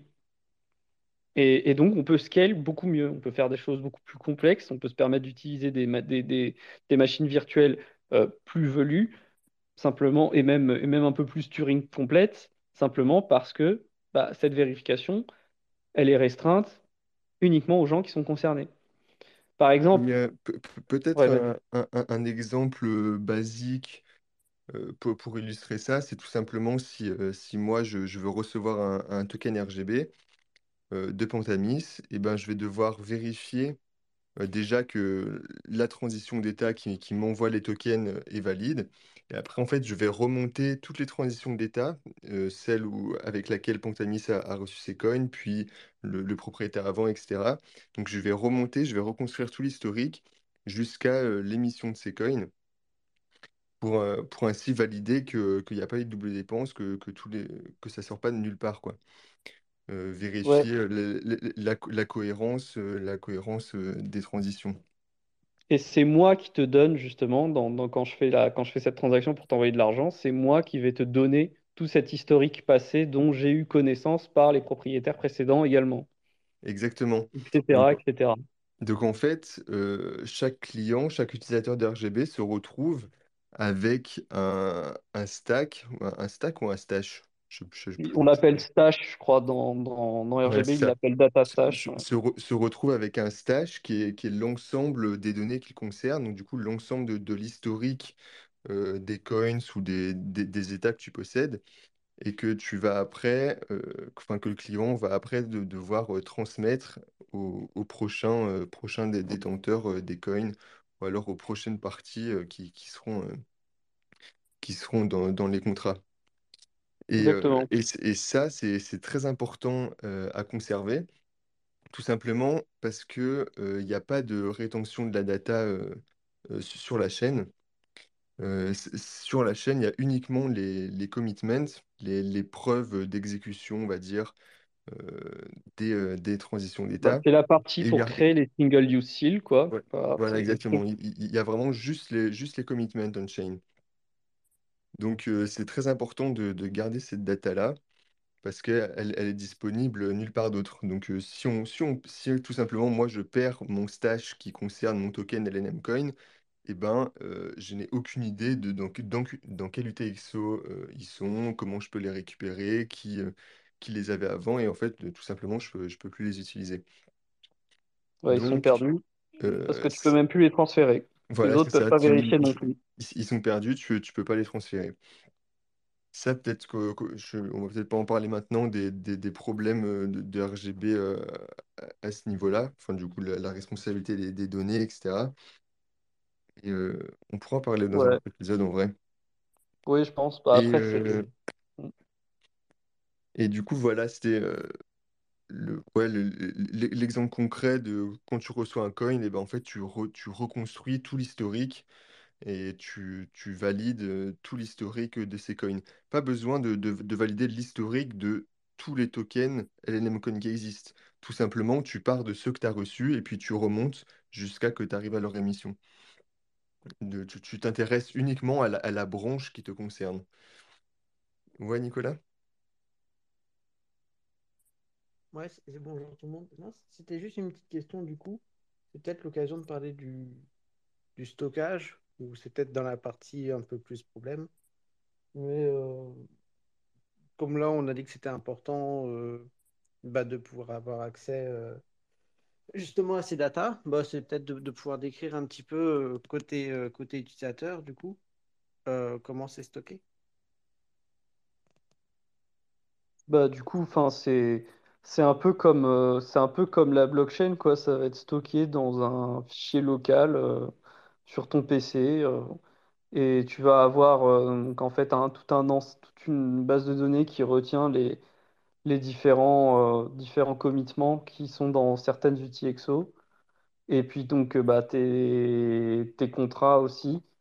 Donc après, je ne sais pas exactement quel choix de base de données a été fait pour conserver ces choses-là, hein, mais globalement, tu, tu vas, c'est pour ça que tu as un node RGB. Et en fait, le node RGB, c'est pas pas un nœud au sens de réseau pair à pair, c'est juste un programme qui se contente de, de, de, traduire les données des contrats, les données de, de transactions, et de conserver ces données-là pour toi, et de pouvoir ensuite les restituer lorsque tu as besoin de les restituer euh, pour la personne suivante.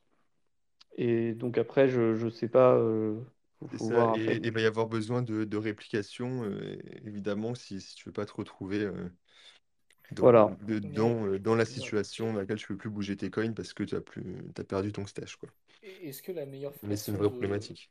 est-ce que la meilleure façon de, de comprendre ce- cette problématique d'RGB, c'est c'est pas le, c'est la même problématique que Lightning, je veux dire, en fait. Bah, tous les, les problèmes dont on discute là, finalement, c'est euh, Ouais, c'est des problèmes qu'on a avec Lightning aussi, et les, les solutions d'ailleurs euh, sont, sont un peu les mêmes, quoi. On a besoin de redondance, on a besoin de, euh, C'est ça. on a besoin de faire des C'est euh, nous, c'est quoi. exactement pareil. Non, c'est vraiment exactement pareil. Alors, il y, y a des petites subtilités. C'est que dans, dans Lightning, il te suffit de retenir les outils EXO pour ensuite contacter l'autre personne pour lui dire de fermer et ça peut bien se passer ou mal.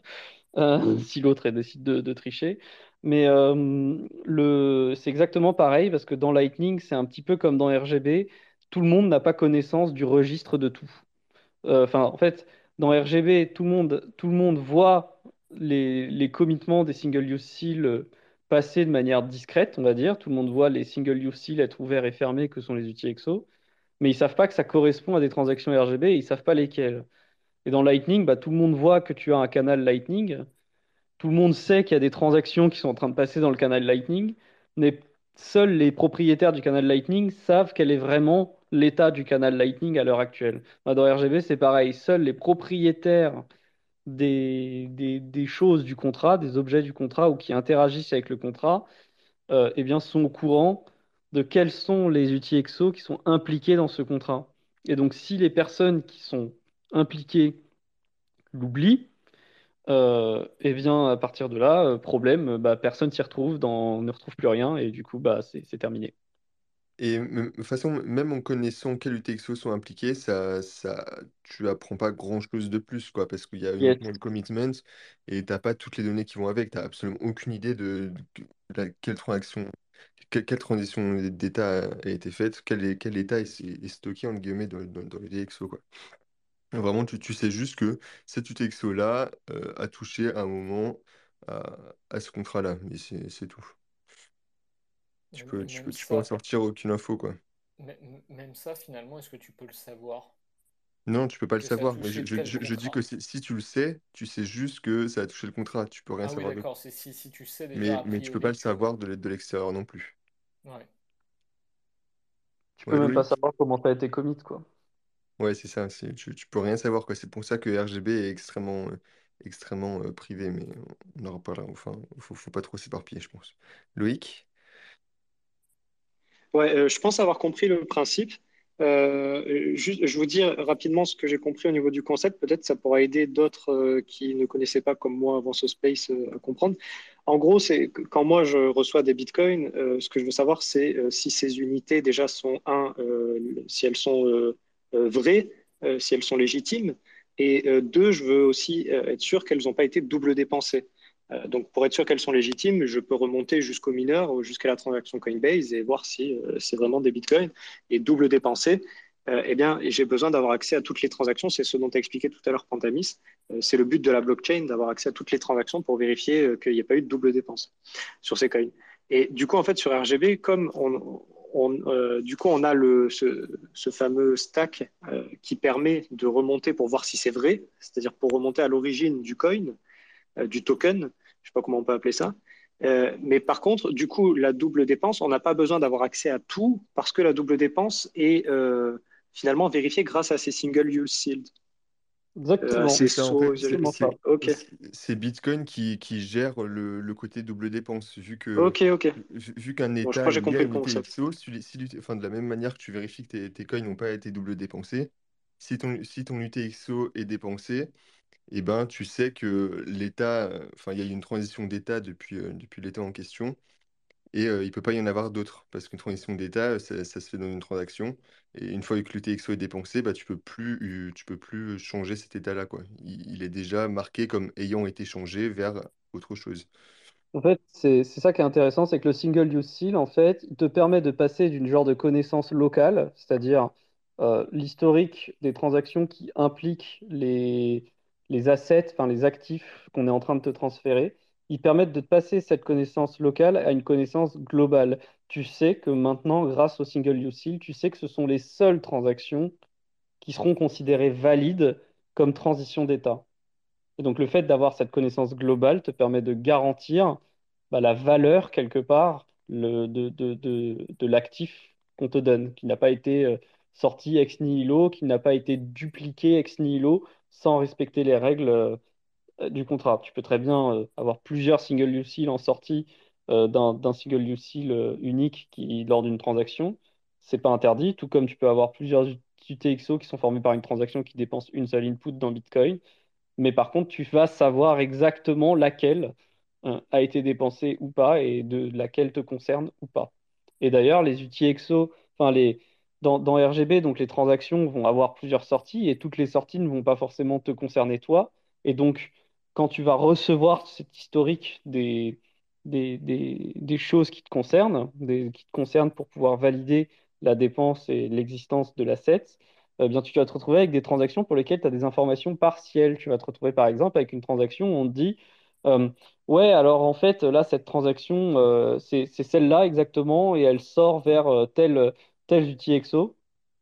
Et, euh, et puis bah, toi, euh, tu vas avoir la suite de, du chemin qu'a suivi euh, l'asset les UTXO qui vont jusqu'à ton asset, mais les autres UTXO qui potentiellement auront été dépensés ou pas dans cette transaction intermédiaire dans le graphe de transaction, bah, tu vas pas savoir où elles vont tu, tu, sais pas. C'est toute une partie du graphe de transactions que tu ne vois pas parce que tu n'en as pas besoin, ça ne te concerne pas. La seule chose que tu sais, c'est que bah il n'y a pas d'autres transactions qui font les transitions pour les outils EXO qui te concernent. Et c'est donc le, voilà, le, le single use il te permet de passer d'une information locale, la connaissance des transactions qui te concernent pour l'actif, à une connaissance globale qui est de dire, bah, il n'y en a pas d'autres qui existent qui seront des transactions valides pour les choses qui te concernent. Et donc, c'est très important d'avoir cette logique de validation en plus de la logique de validation côté client. Comme ça, ça donne. on- C'est pour ça qu'on peut la, faire côté client. Côté client, ça veut dire validation locale, mais comme on a des single use seal, eh bien, cette validation devient globale. C'est ça qui est puissant en fait. C'est pour ça que je dis que c'est un des piliers qui est très important parce que sans ça, on n'aurait rien pu faire en fait. Donc, euh, c'est vraiment les deux outils sur lesquels s'appuie RGB, quoi. Il, me semble, j'ai du mal à me souvenir de la terminologie euh, de Maxime. Il me semble que, euh, parlait dans ses présentations, je ne sais pas s'il le fait toujours, euh, d'avoir bien séparé donc la partie euh, propriété, la partie ownership, euh, de la partie, euh, j'ai oublié, c'est la partie contrat, je crois. C'est-à-dire, c'est la partie Ouais, c'est ça, ou validation ou exécution. Ouais, valide, Ouais, voilà, c'est ça, c'était la partie ownership, donc ça c'est vra- vraiment complètement côté Bitcoin, et il y a la partie exécution, validation du contrat qui est complètement côté RGB, côté client, et les deux sont, sont indépendants en fait. Et euh, il, il me semble que, je sais pas s'il le fait toujours, mais il me semble que dans ses, ses vieilles présentations, il, il présentait toujours comme ça pour dire, voilà, par rapport ouais, à Ethereum par exemple, exactement. euh, l'apport Pour de RGB, Ethereum. Mm. Ouais, ce qui n'est pas du tout le cas chez Ethereum ou ce que tu disais tout à l'heure chez Omni ou d'autres euh, d'autres protocoles. Et là, euh, RGB, voilà, on a complètement séparé les deux de façon bien hermétique, bien distincte, et ce qui, ce qui fait toute la puissance en fait du, du protocole. quoi.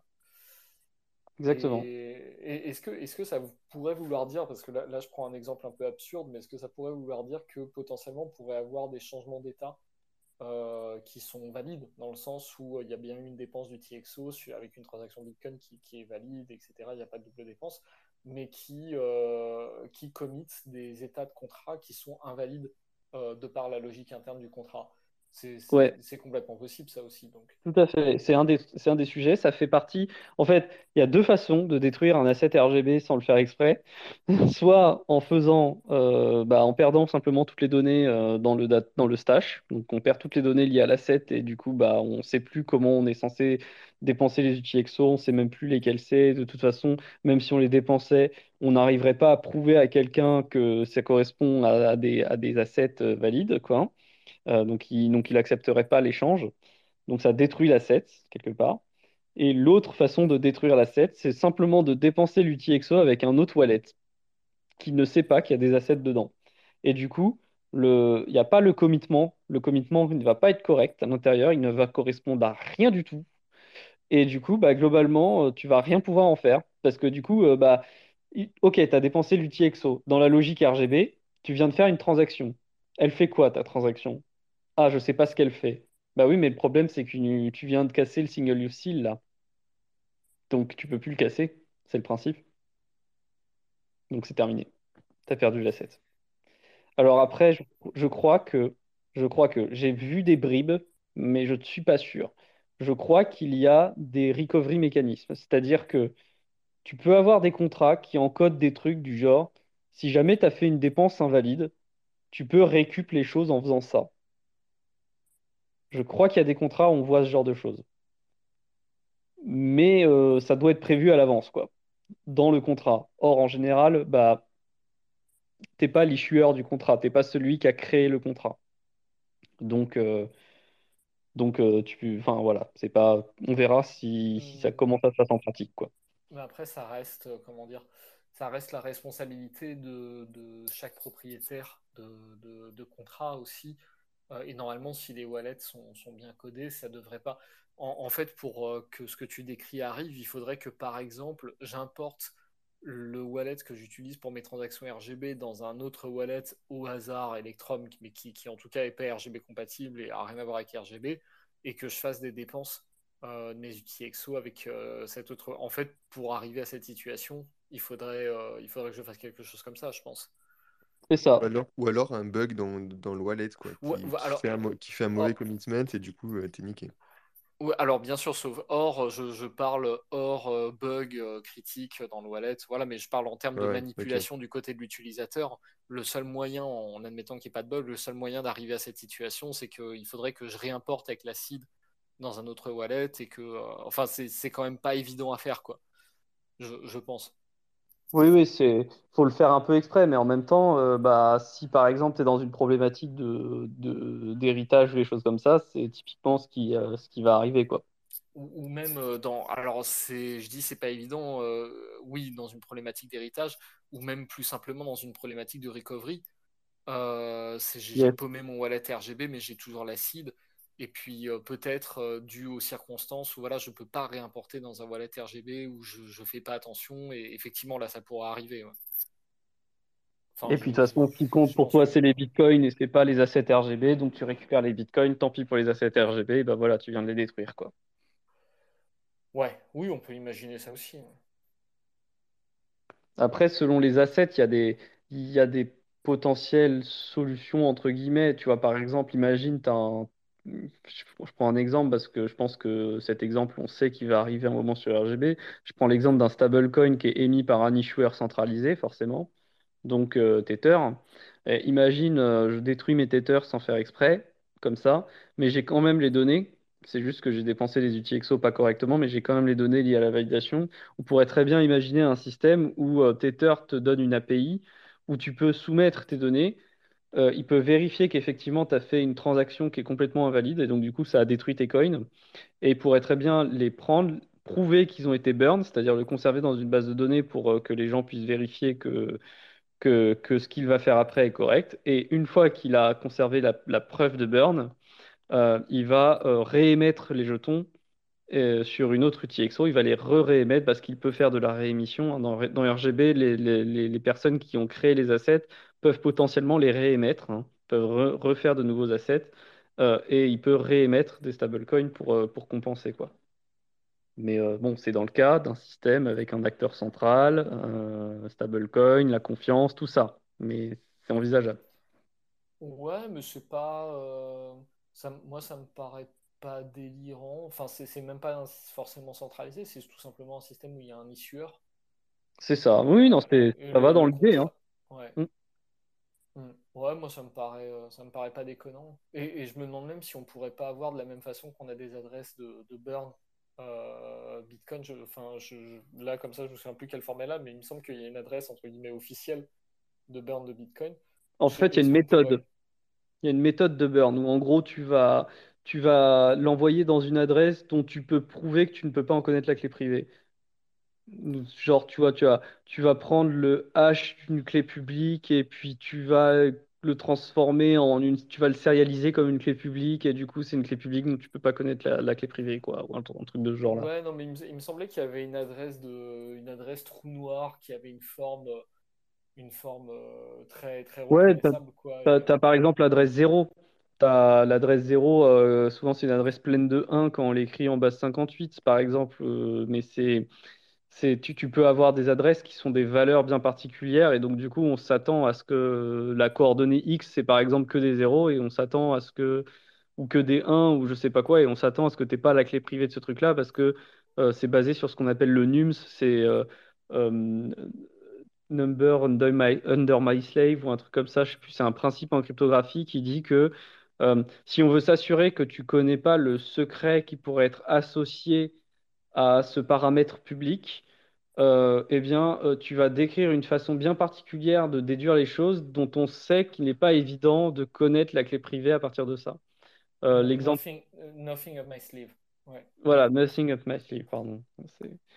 et, donc ce principe-là permet par exemple euh, dans les commitments de Peterson, euh, on a besoin d'un deuxième générateur dans les commitments de Peterson et le problème, on a besoin de supposer que personne ne connaît la clé privée associée au deuxième générateur. Et donc, ce qu'on fait en général, c'est qu'on prend le générateur, le premier, on prend le hash de sa valeur, ou en tout cas quelque chose qui est lié à, la valeur du, truc, et, on fait une opération qui, qui va détruire la structure du générateur. Donc quand on prend le hash d'une clé publique, on réobtient un nombre de 32, euh, de 32 bits, mais qui a vraiment rien à voir avec la clé publique de départ, quoi, qui a rien à voir avec la clé privée euh, potentielle. Et on va dire, bon bah voilà, ça c'est la nouvelle coordonnée X de mon nouveau point, et maintenant je prends le point qui a cette coordonnée X, et hop, ça me fait un nouveau point. Et euh, vous pouvez me faire confiance que j'ai pas la clé publique de ce truc-là, parce que si j'avais la clé privée de ce truc-là, ça voudrait dire que j'ai cassé la fonction de hachage. En gros. Ouais. Mais est-ce qu'on est-ce que euh, on pourrait pas, peut-être qu'ils y ont déjà pensé, imaginer qu'il y aurait un type de commitment RGB qui serait euh, genre euh, commitment burn en fait, justement comme Bah, justement, il le fait, il a ça, il a exactement ça. C'est exactement ça, sauf que c'est c'est pas, c'est pas juste avec le générateur, c'est genre tu prends une clé publique et tu l'additionnes avec la clé publique dont la coordonnée X est le hash de ta clé publique. Et du coup, ça fait un point de la courbe dont tu peux pas connaître la clé privée, sauf si tu casses la fonction de hachage. Il y a ce genre de joli. J'ai vu ça dans son exemple de contrat basé sur les identités décentralisées, où il y a un proof of burn ou un truc comme ça. Donc voilà.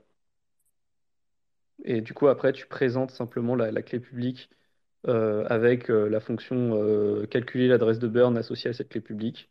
Et tu obtiens une adresse dont tu sais qu'il ne peut pas avoir la clé privée, quoi. Voilà. Sur le principe, c'est ça. On a une question de Alors, Headlights. ouais, moi je, je vais juste euh, je vais juste vous laisser là parce que euh, je commence à être un peu euh, je commence à être un peu claqué. Donc euh, Du nez. bah, je- j'espère qu'on va avoir une belle série sur RGB parce que là je, je pense qu'on est bien parti, là je nous sens bien. Ouais. On On va est bien enfin, parti, on va enfin arriver à quelque chose. Euh, donc bah, je vous, je vous laisse là et puis euh, je vous dis à la semaine prochaine. Salut. Ciao, Sastan, bonne soirée. Ciao, bonne soirée. Bonsoir. Ah, Salut Headlights. ouais, bonsoir Lounès, bonsoir Salut. Pantalis, bonsoir à toute l'équipe. Ah ouais, une petite question qui me venait en tête.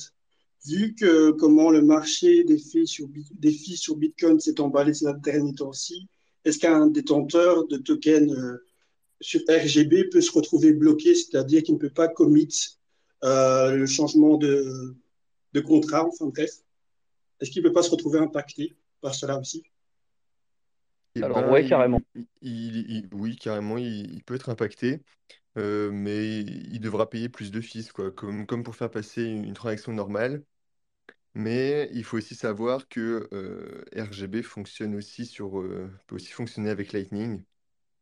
Donc c'est en- c'est encore en cours de développement, évidemment, mais on, on a eu une démo euh, à- au Lightning Summit en, en- en Toscane, là, euh, le mois dernier, il y a deux mois, avec une équipe de Bitfinex qui a, créé un channel euh, RGB sur Lightning et qui a fait transiter des, assets, euh, des assets comme ça. Donc évidemment, on est encore au, tout début d'RGB et encore plus au début de RGB euh, sur Lightning, mais à terme, on, aura effectivement RGB sur Lightning. Donc de la même manière que, je, je pense pas avoir besoin d'e- d'e- d'expliquer euh, les, avantages, c'est exactement les mêmes que, Lightning euh, pour Bitcoin, quoi. Euh, pas de- très peu de frais de transaction, euh, z- instantané, enfin tout, le blabla habituel.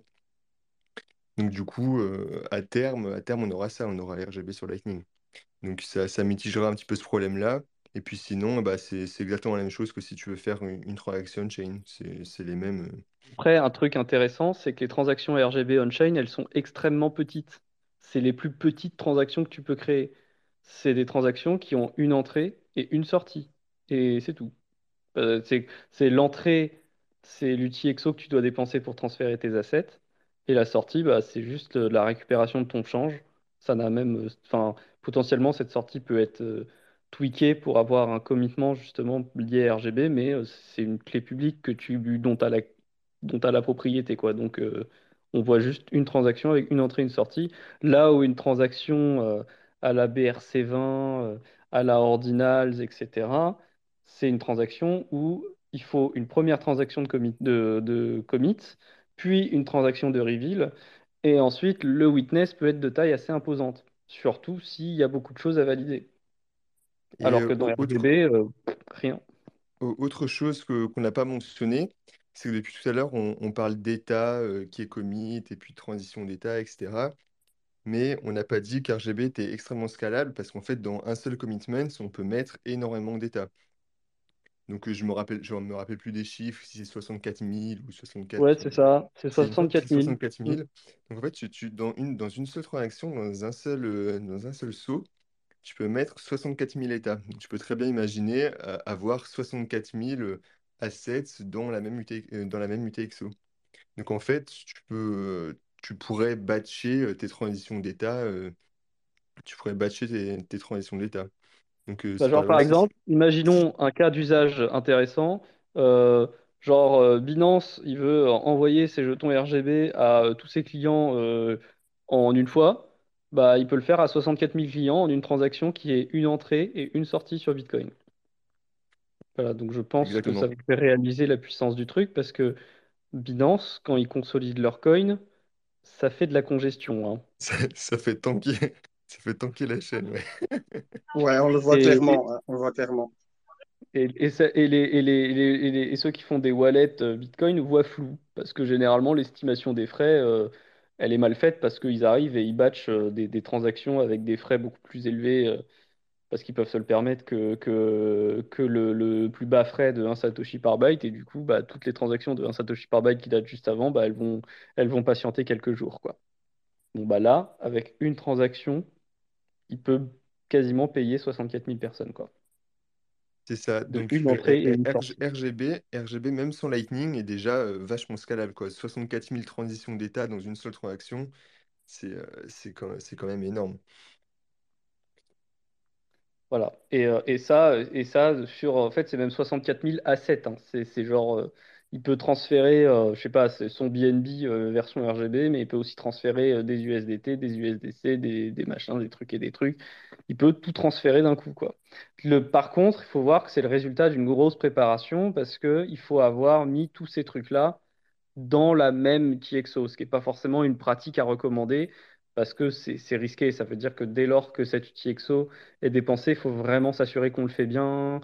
Euh, ça peut avoir un coût de validation euh, qui est important sur le moment pour, euh, pour, pour BNB, pour pouvoir créer la chose et, faire valider les trucs. Donc, c'est c'est pas, pas gratuit non plus, quoi. Il y a de l'interaction aussi avec les gens dans RGB parce qu'il faut que les gens indiquent dans quel UTXO il faut envoyer les, les assets. Donc il y a plus de rounds de communication dans RGB, donc c'est ça qui est le plus compliqué. Mais en fait, en termes de scalabilité on-chain, il n'y a pas de problème, ça scale déjà très bien. Après, ça scale pas autant que s'il y a du Lightning, parce que le Lightning, là, pour le coup, il y a même plus de temps de confirmation, il y a, etc., etc. Par contre, Lightning, on va être- on va retrouver les mêmes problématiques de type euh, gestion de liquidité. Euh, le- le- les assets, ils sont obligés de rester dans le channel, donc euh, problème de routage, problème de liquidité, problème de liquidité entrante, etc., etc., quoi. Donc c'est pas gratuit, mais voilà, il y a des solutions de scalabilité classiques, euh, comme on sait le faire sur Bitcoin proprement, correctement, sans, sans casser la gueule au Raspberry Pi, quoi. Ouais, Nicolas? Ouais, j'a- j'avais peut-être deux autres questions pour, euh, bah, pour faire un petit tour d'horizon comme ça, du coup, de, de RGB sur deux aspects dont on n'a peut-être pas trop parlé. C'est effectivement cette communication, enfin les interactions, du coup, euh, qui sont pas on-chain, euh, s'il y a des canaux particuliers. Et puis l'autre point, c'est peut-être bah, le contrat en lui-même, parce qu'on a beaucoup parlé des conditions et des contrats, mais sans trop décrire, pour donner une overview exactement de, de quoi on parle en termes de, de, de langage ou de conditions. Ouais. euh, Bah, déjà, pour ce qui est de l'interaction, euh, bah, du coup, c'est des interactions directes entre les personnes, entre le receveur et l'envoyeur. Donc il faut qu'ils se parlent directement pour dire, euh, un peu comme un invoice Lightning en fait. Il faut juste que le receveur il fasse un invoice. Donc il y a littéralement un format d'invoice RGB hein, qui, qui a été proposé, qui, est- qui a été mis dans des bips potentiellement. Je sais pas si ça a été passé. Euh, enfin bon, il y a un format d'invoice pour dire je veux recevoir des assets de toi et donc euh, je te fais un invoice où euh, j'affiche une de mes UTXO à l'intérieur mais de manière blindée. hein, c'est-à-dire en fait, tu donnes pas directement l'UTXO, mais tu donnes l'UTXO caché derrière ce qu'on appelle un blinding factor, qui sera dévoilé par la suite quand tu vas la dépenser. Tu, le scannes et puis euh, tu vas pouvoir créer la transaction pour m'envoyer les jetons à ce moment-là. Et puis après, tu vas montrer la transaction. Tu vas potentiellement me demander de valider que la transaction me convient. Et après, tu vas broadcaster ta transaction on-chain, etc. Euh, mais sinon, toutes ces interactions off-chain se font entre les personnes qui font leurs transactions. Pour ce qui est de la deuxième partie de la question, qui est donc qu'est-ce que c'est que le contrat en question dont on parle?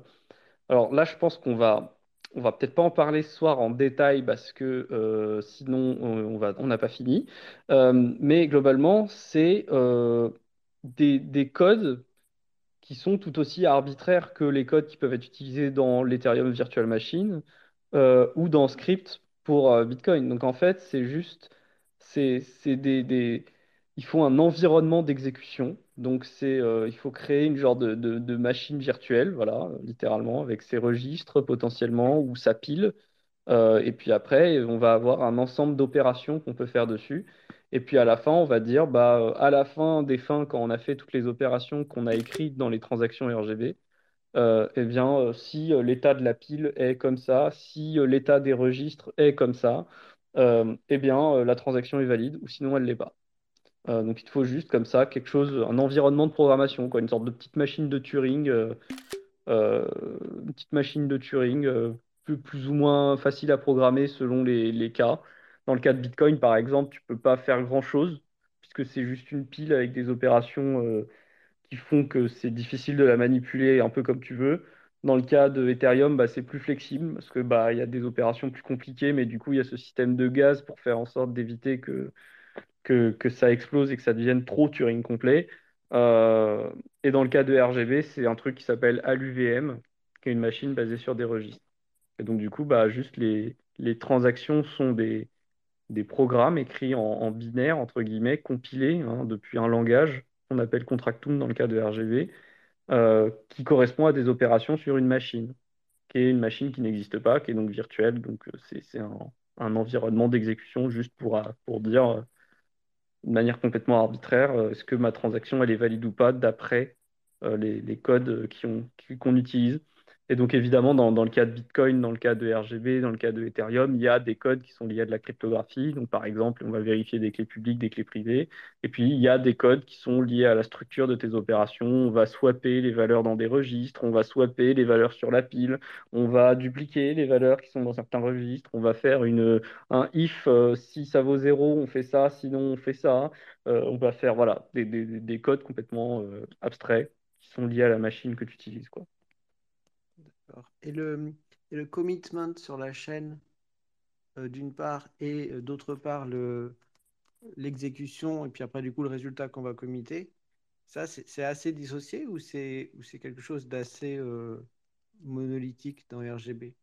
C'est-à-dire, est-ce qu'on pourrait imaginer Bah, en que fait, héberger plusieurs, éventuellement, types de programmes sur RGB? bah, on pourrait imaginer que tu utilises certaines VM, et ça, tu vas le spécifier dans le contrat de préférence, parce que sinon, bah, les gens ne sauront pas quelle, euh, VM il faut utiliser, mais on pourrait tout à fait imaginer utiliser la, la VM d'Ethereum sur RGB, c'est tout à fait possible, c'est juste pas le choix qui a été fait. Euh, ils vont faire plutôt la promotion d'une autre VM qui s'appelle AluVM et qui se programme avec Contractum, mais on pourrait tout à fait faire une VM qui se programme avec Solidity. Euh, et après, juste on compile le Solidity. Euh, ça nous donne un, ce qu'on appelle le bytecode là, euh, ou l'ABI, je ne sais plus exactement, mais en gros, on obtient, on obtient une suite d'opérations élémentaires sur la machine EVM qui sont généralement pas très faciles à manipuler, tout comme euh, manipuler script dans Bitcoin est un peu compliqué. Et, et après, après, il faut que les gens soient au courant que c'est ça qu'il faut utiliser pour valider l'en- l'ensemble des transactions. Et en fait, le commitment, lui, qui est, lié au single use style, bah, il va directement référencer, il va, il va directement être le hash de la totalité de la transaction en fait, euh, que tu réalises. Donc en fait, tu vas avoir dans la transaction, là, un peu comme une transaction Bitcoin, tu vas avoir des, des bytecodes qui correspondent euh, aux conditions de validation pour pouvoir dépenser les inputs.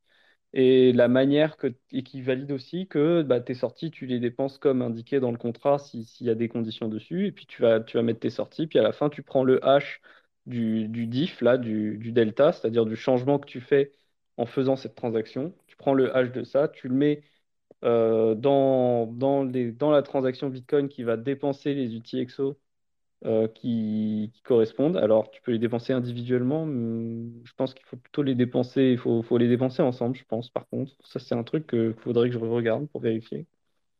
Et, euh, et en gros, tu vas, la manière que tu as de le commit, c'est en gros, tu vas prendre le hash et soit tu l'écris dans un up return directement, soit tu l'écris dans le cas de RGB dans sa version actuelle, tu l'écris dans une branche de l'arbre TapScript de Taproot euh, et tu écris ça dans un up return dans la branche.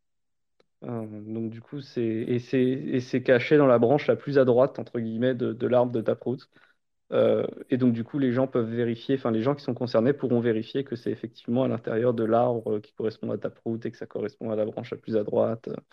Enfin, voilà, il y a, y y a ce genre de, choses. Je, viens de mettre euh, les, deux schémas du, workflow de, transfert. Euh, c'est vrai que je, viens, de le remarquer qu'on n'a pas mis trop de schémas. On, aurait pu en mettre plus. Les prochains épisodes, on mettra plus de schémas. Surtout que Maxime et Olga, font des super slides avec tout plein de, de, de jolis Yes. trucs pour, pour expliquer. On en mettra plus la prochaine fois, désolé. Ouais, ça, de Et, toute façon, et- je pense et- et là, du coup, au niveau de, de ce que vous pouvez voir, euh, en fait, RGB, ça va fonctionner un peu comme Lightning euh, au niveau des paiements. Ça veut dire que c'est celui qui reçoit qui va faire une invoice où il indique comment il veut recevoir, euh, recevoir les tokens. on va, on va, on va parler pour un exemple basique de token. Comment il veut recevoir les tokens. Et donc, du coup, il va, générer une invoice dans laquelle euh, il va spécifier euh, son UTXO, l'UTXO auquel il, veut que, la transition d'état soit attachée. Et puis, il va envoyer cette invoice euh, à Alice, euh, si, on parle de Bob hein, qui, reçoit. Il va envoyer ce- cette invoice à Alice. Et Alice, à partir de cet UTXO-là, eh ben, elle va, elle va calculer ses elle va, faire tout, ce qu'il faut faire, elle va, préparer le, consignment, c'est-à-dire euh, la transition d'état. Elle, prépare ça, et puis après, euh, elle le renvoie, elle le renvoie à Bob, et, euh, elle le publie. Et il y a, deux flots possibles. Soit elle le renvoie à Bob, elle le publie en même temps, et puis l'interaction est finie là. Soit, eh ben, d'abord elle le renvoie à Bob, Bob vérifie que tout est bon, et après, euh, Bob renvoie à Alice en lui disant, OK, c'est bon, tu peux publier, et Alice publie. Et ils signent, Et, ouais, pour et- euh, valider et que. voilà, c'est ça. Donc du coup, euh, Bob signe, et en fait, euh, rajouter cette interaction-là, ça sert à prouver à, à ce que Bob ait une preuve de paiement, à ce que Alice ait une preuve de paiement? Je, je, je sais plus, hein, rappelez-moi, Panta. C'est ça, ouais, ouais, c'est ça. En fait, ça sert juste à faire en sorte que Bob dise, bah non, j'ai bien transféré les assets de manière valide. Et, euh, et Alice a confirmé que c'était bien valide pour elle, que c'était bien comme ça qu'elle voulait qu'on fasse. Donc, Voilà, euh, donc c'est- c'est- cette étape en plus, c'est pas nécessaire, mais euh, elle peut être utile pour, pour des marchands, etc. euh, elle peut être utile pour des marchands, quoi. Pour pas qu'il y ait un mec qui dise, euh, ouais, en fait, ta transaction, tu l'as mal faite, alors qu'en fait, il l'a bien faite, et que maintenant, elle est confirmée, donc c'est trop tard pour changer, quoi.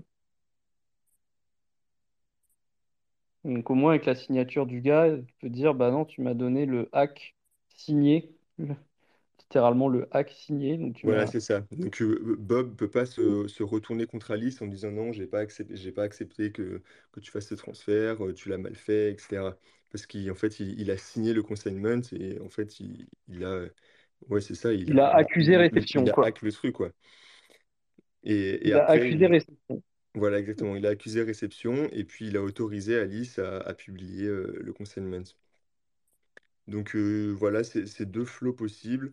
Euh, le deuxième n'est pas nécessaire pour, pour, la, pour, pour le bon déroulé de, de la transaction, mais, mais peut être pas mal à faire quand même. Donc voilà, c'est, c'est, euh, il y a, il y a une étape en plus comparé à, à Lightning, mais ça sera, ça sera intégré au wallet, surtout si ça passe par Storm ou par, euh, par, par des choses comme ça dont, dont on parlera plus tard. Yes. Mm. Mais, euh, mais normalement, tout sera assez automatisé et ça sera, il n'y aura pas trop de soucis. Mais euh, par contre, ouais, c'est important que, vu que c'est Bob qui reçoit, c'est important que Alice envoie le consignment fini à Bob, parce que du coup, pour que, parce que Bob doit le rajouter à son stash, et doit le rajouter à son historique, quoi. Voilà, voilà. Est-ce qu'il a des questions avant qu'on passe à autre chose ou qu'on finisse là? Parce que ça fait peut-être un- ça fait un moment quand même. Je pense qu'on va pouvoir s'arrêter là après. hein. Il y Ouais, aura, je, je- je on pense verra ce aussi. qui nous manque. Hmm.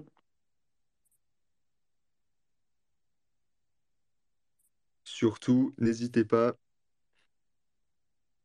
Après, de toute façon, on prendra les questions aussi au prochain Space. hein. Il y aura sûrement beaucoup de questions parce que c'est pas facile à comprendre, on le sait. Donc, euh, faudra pas hésiter à venir digérer un peu le truc et poser des questions après. Il n'y a pas de souci, hein, parce que c'est un sujet qui est tellement pas compris que euh, voilà, on, le sait quoi. En tout cas, en attendant, je vous conseille vraiment de d'aller checker euh, rgb.tech et rgbfaq.com, qui sont deux très bons sites faits par Olga et Maxime pour, pour expliquer d'un niveau assez haut comment, comment fonctionne RGB, quel est le principe, etc. Donc vraiment pour avoir une, bonne idée globale, c'est pas mal. Et puis évidemment, on prend toutes vos questions, n'hésitez pas à, nous les envoyer. Je ferai, je sous nos posts d'annonce du Space Cake ou même en privé. Et puis on les reposera en live. Et puis voilà. Euh, ouais, comme tu disais, RGB, c'est pas facile à comprendre, mais euh, tous ensemble, on va y arriver. Et puis, et puis voilà, quoi. Puis tous ensemble, on va arriver à l'expliquer aussi, parce que à C'est ça, comprendre, c'est c'est c'est- compliqué, c'est- c'est- c'est mais à pas évident. expliquer, c'est un enfer, les gens, c'est un enfer. C'est c'est terriblement difficile. Ouais, ouais. Mais c'est c'est- c'est bien, euh, ce, ce Space, ce Space Cake-là, on, on l'a quand même bien gardé en, en discussion plutôt que monologue, euh, mo- monologue pan- de Pantamis, co- contrairement Yes, à ouais, non, c'est mieux. Et, Clairement, euh, et c'est c'était mieux vraiment parce que nécessaire. J'ai j'ai- j'ai essayé des fois de, de, de te reprendre un petit peu, de t'arrêter dans ton élan ouais, non, c'est pas facile. pour, hein. pour, pour recadrer un petit peu parce que sinon, euh, je pense que c'est très facile de, de perdre les gens sur, sur ce sujet-là, très vite, plus vite que sur d'autres trucs. Donc, euh, donc c'est c'est- c'est cool qu'on arrive à garder ça en mode discussion avec Julien, Nicolas, euh, Loïc, Sosten qui est parti. Et Je puis, pense et qu'en puis, fait, et le puis truc le plus difficile, je pense qu'un truc qui est difficile, c'est que c'est vachement abstrait en fait. Enfin, on ne sait pas vraiment de quoi on parle quand on parle de RGB. On parle de tokens, mais on dit que ça fait pas que les tokens. On parle d'identité, mais ça fait pas que les identités. C'est vraiment abstrait. C'est vraiment un truc qui vit dans. C'est pour ça que j'ai- j'aime. C'est pour ça que j'aime pas dire. Enfin, c'est pour ça que j'ai commencé directement en disant attention, le but n'est pas de changer la façon avec laquelle Bitcoin fonctionne. Le but est juste d'avoir quelque chose qui vit tout seul mais qui doit utiliser Bitcoin pour pouvoir euh, faire ce qu'il veut faire. Et, et ça vit vraiment tout seul. C'est, c'est un, c'est un genre d'écosystème de trucs qui, qui vit dans son, dans son monde et qui, pour faire ce qu'il a besoin de faire, a besoin de temps en temps de, revenir à Bitcoin euh, quand il y a des transactions pour... euh, c'est vraiment utiliser Bitcoin pour ce à quoi il sert, c'est-à-dire prouver la non-double dépense Et, à partir de là, une fois qu'on a ça, bah, on peut faire vivre nos transactions, euh, l'histoire qu'on veut. Et c'est, littéralement ce que propose RGB, de dire bah, vous pouvez faire vivre des transactions avec l'histoire que vous voulez, euh, avec les contrats que vous voulez. Et juste, euh, bah, vous avez un système qui vous permet de le faire de manière cohérente, sans qu'il y ait de désaccord, euh, grâce à Bitcoin derrière. C'est- voilà, ça un- vit tout seul. une autre chose qui rend l'exercice pas si évident, c'est que RGB est extrêmement complet. Et donc, du coup, on peut, on peut très vite s'éparpiller. euh, bah, bah- bah là, ce soir, on a, commen- on a commencé à parler vite fait de Lightning, de, de, de, de privacy, de scalabilité, etc. Et en fait, il y a, il y a tellement de, ch- il y a tellement de choses à dire que c'est c'est compliqué de, de rester concentré sur quelque chose et, et pas s'éparpiller et, et perdre les gens, quoi. Donc, euh, donc voilà, on- Ouais, aujourd'hui, on a essayé ouais, de faire, on a essayé de faire euh, single use seal et client, client side validation. Je pense qu'on fera, un- on, on fera peut-être un épisode, euh, un épisode entier consacré un peu aux problèmes de RGB, notamment euh, maintenir le stage, ce genre de choses. Euh, un truc Je sur pense après, il Lightning. faudra, faudra présenter un peu aussi euh, bah, les, les avantages euh, par rapport à plein d'autres solutions sur la privacy. Enfin voilà, parce que sur la privacy, il y a matière à discussion aussi. Bah oui, On il n'a y pas parlé à des dire. technos qui sont utilisés, parce qu'il y a des technos qui sont utilisés, qui sont très intéressantes aussi dans, dans RGB, mais que voilà, euh, de, de- de- du fait qu'il y a du secret dans RGB, parce qu'on n'est pas conscient de tout, on voit pas tout l'historique. Enfin, il y a plein de petits sujets comme ça, sur, sur lesquels c'est très différent, ça se distingue, et, et ouais, faut pas s'étaler, effectivement, donc euh, Après, il y a, facile. il y a des choses comme Storm en plus, comme euh, comment, comment, comment il, il s'appelle son, son truc Spe- Spectrum? Ouais, Spectrum, ouais, ouais. Il y a des Spe- Spectrum, qui applications, est, qui est une sorte ouais, ouais. de, de DeX, euh, de DeX sur Lightning RGB, C'est avec, transformer Lightning en un gros Dex, ouais. voilà, C'est c'est ça. ça, un, un peu, un peu à la manière de, de, de ce que voulait proposer Taro, avec euh, des nodes qui servent de bridge en- entre les tokens. C'est ça. Et, euh, et voilà, en fait, c'est, c'est- évi- évidemment, tout n'est pas, tout n'est pas fini, tout n'est pas encore développé, mais euh, ils ont énormément d'idées et euh, il y a énormément matière, à- matière à, à discuter, quoi. Je me rappelle quand même que les, le- le- l'idée de départ pour laquelle ils voulaient faire RGB, au départ, c'était pour faire marcher des genres d'IA autonomes, tu vois, des genres de machines. euh, Bah oui, parce qu'il il, il faut, il faut savoir que Maxime, de base, euh, il, il- il a un PhD en, en, en neurosciences et lui, c'est, et, et eux, son but à- avec Olga, c'est vraiment réussir à faire. euh, Enfin, leur truc, c'est de l'IA. Et, euh, et Ils veulent faire du fait, calcul non censurable pour les IA. Voilà, Du ça. calcul non Et, censurable et, et pour IA. et RGB est juste une une manière d'arriver à ça, quoi. Donc, c'est-à-dire que tout ça, c'est une manière d'arriver à ce qu'ils veulent faire. Et en passant, eh ben, c'est cool, on peut mettre des tokens, on peut mettre des trucs comme ça. Et euh, ils le, to- ils, ils- ils le font. Mais euh, c'est vraiment pas leur, leur but initial. C'est vraiment un gros iceberg.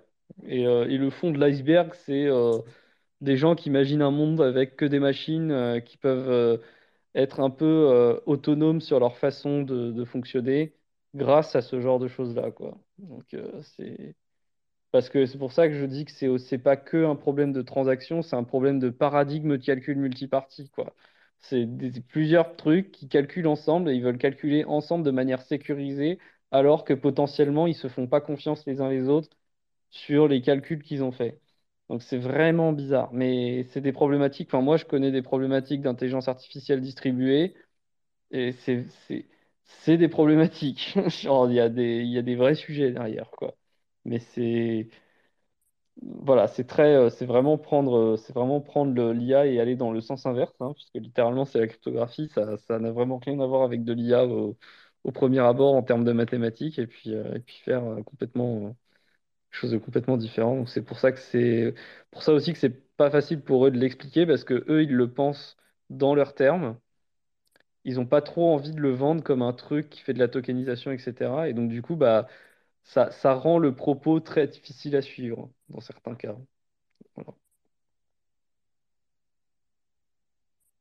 Bah, parfait, on va pouvoir s'arrêter là. À moins que quelqu'un ait quelque chose à rajouter. euh, avant. Mais Il bon, faut aller voilà, s'abonner à, Ouais, à Bitcoin Live sur YouTube. évidemment. Et il faut aller voir un petit peu les Space Cake là, parce que je l'avais mauvaise tout à l'heure. Je suis allé voir et il y a un seul épisode de l'entonnoir et il a fait plus de vues que nous, quoi. Donc c'est pas possible. Donc allez voir les Space gars. Cake Allez les et allez vous une abonner. fois, quoi. Me faites pas croire que vous avez tout compris euh, dès, dès les premiers shots. C'est pas Découvre Bitcoin Impossible. Replay maintenant? Je croyais qu'on s'était mis d'accord sur Replay. Non, c'est live en Putain, majuscule. c'est- c'est- je suis sûr que c'est Roxy, il a pas réussi à changer le nom, ça. Bon bah voilà, merci à tous d'avoir euh, d'avoir écouté euh, jusqu'ici. On était pas mal nombreux ce soir. C'est un sujet qui intéresse et je pense que je pense que bah voilà que on va faire une, une très bonne série là-dessus. Ah, c'est replay sur le sur podcast Magazine. Parfait.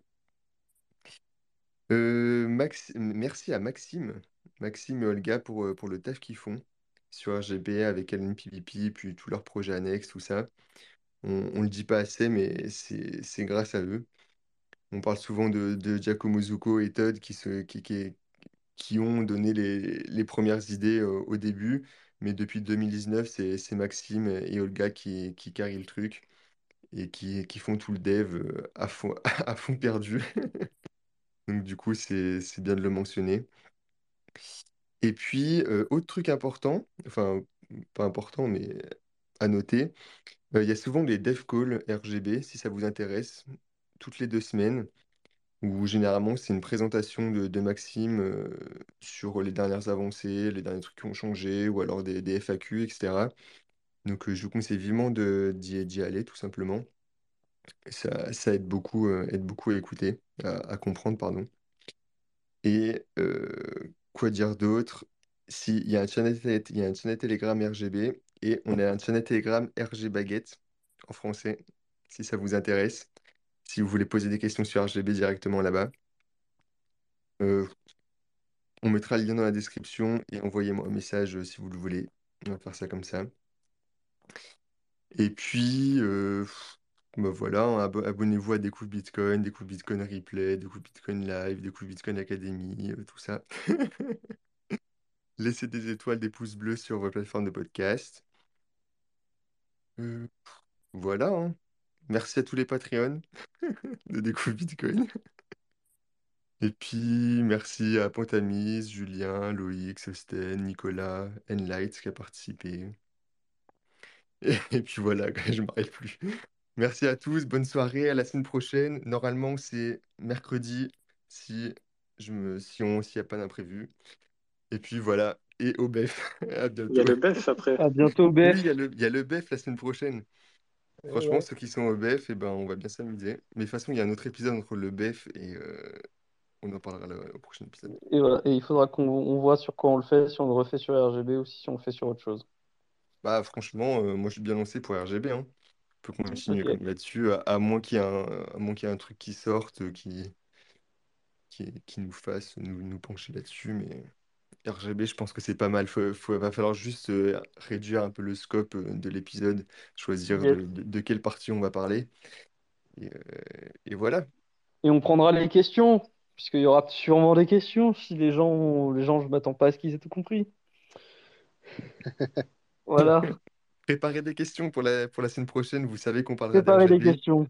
Li- li- lisez au moins rgb.tech. Le, le site est, est pas très gros. Il n'y a, pas- il y a- il y a pas grand-chose à lire dessus, mais lisez-le. Si vous comprenez pas des Ça trucs, aide.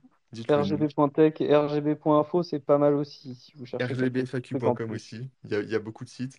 Vous euh, euh, cherchez pas trop, euh, à moins que vous soyez vraiment intéressé par la technique et tout, cherchez pas trop à vous à aller voir tous les sites qu'ils ont parce qu'ils en ont vraiment, ils en ont vraiment énormément. Juste rgb.tech, rgbfaq.com et rgb.info. C'est, ça, ça fait déjà trois, c'est pas mal. C'est déjà énorme. c'est déjà énorme. Et puis, euh, puis voilà quoi, à la semaine prochaine. Bonne soirée Salut tout tout le monde. monde. Bonne Bonne soirée, soirée, À la merci. merci. prochaine.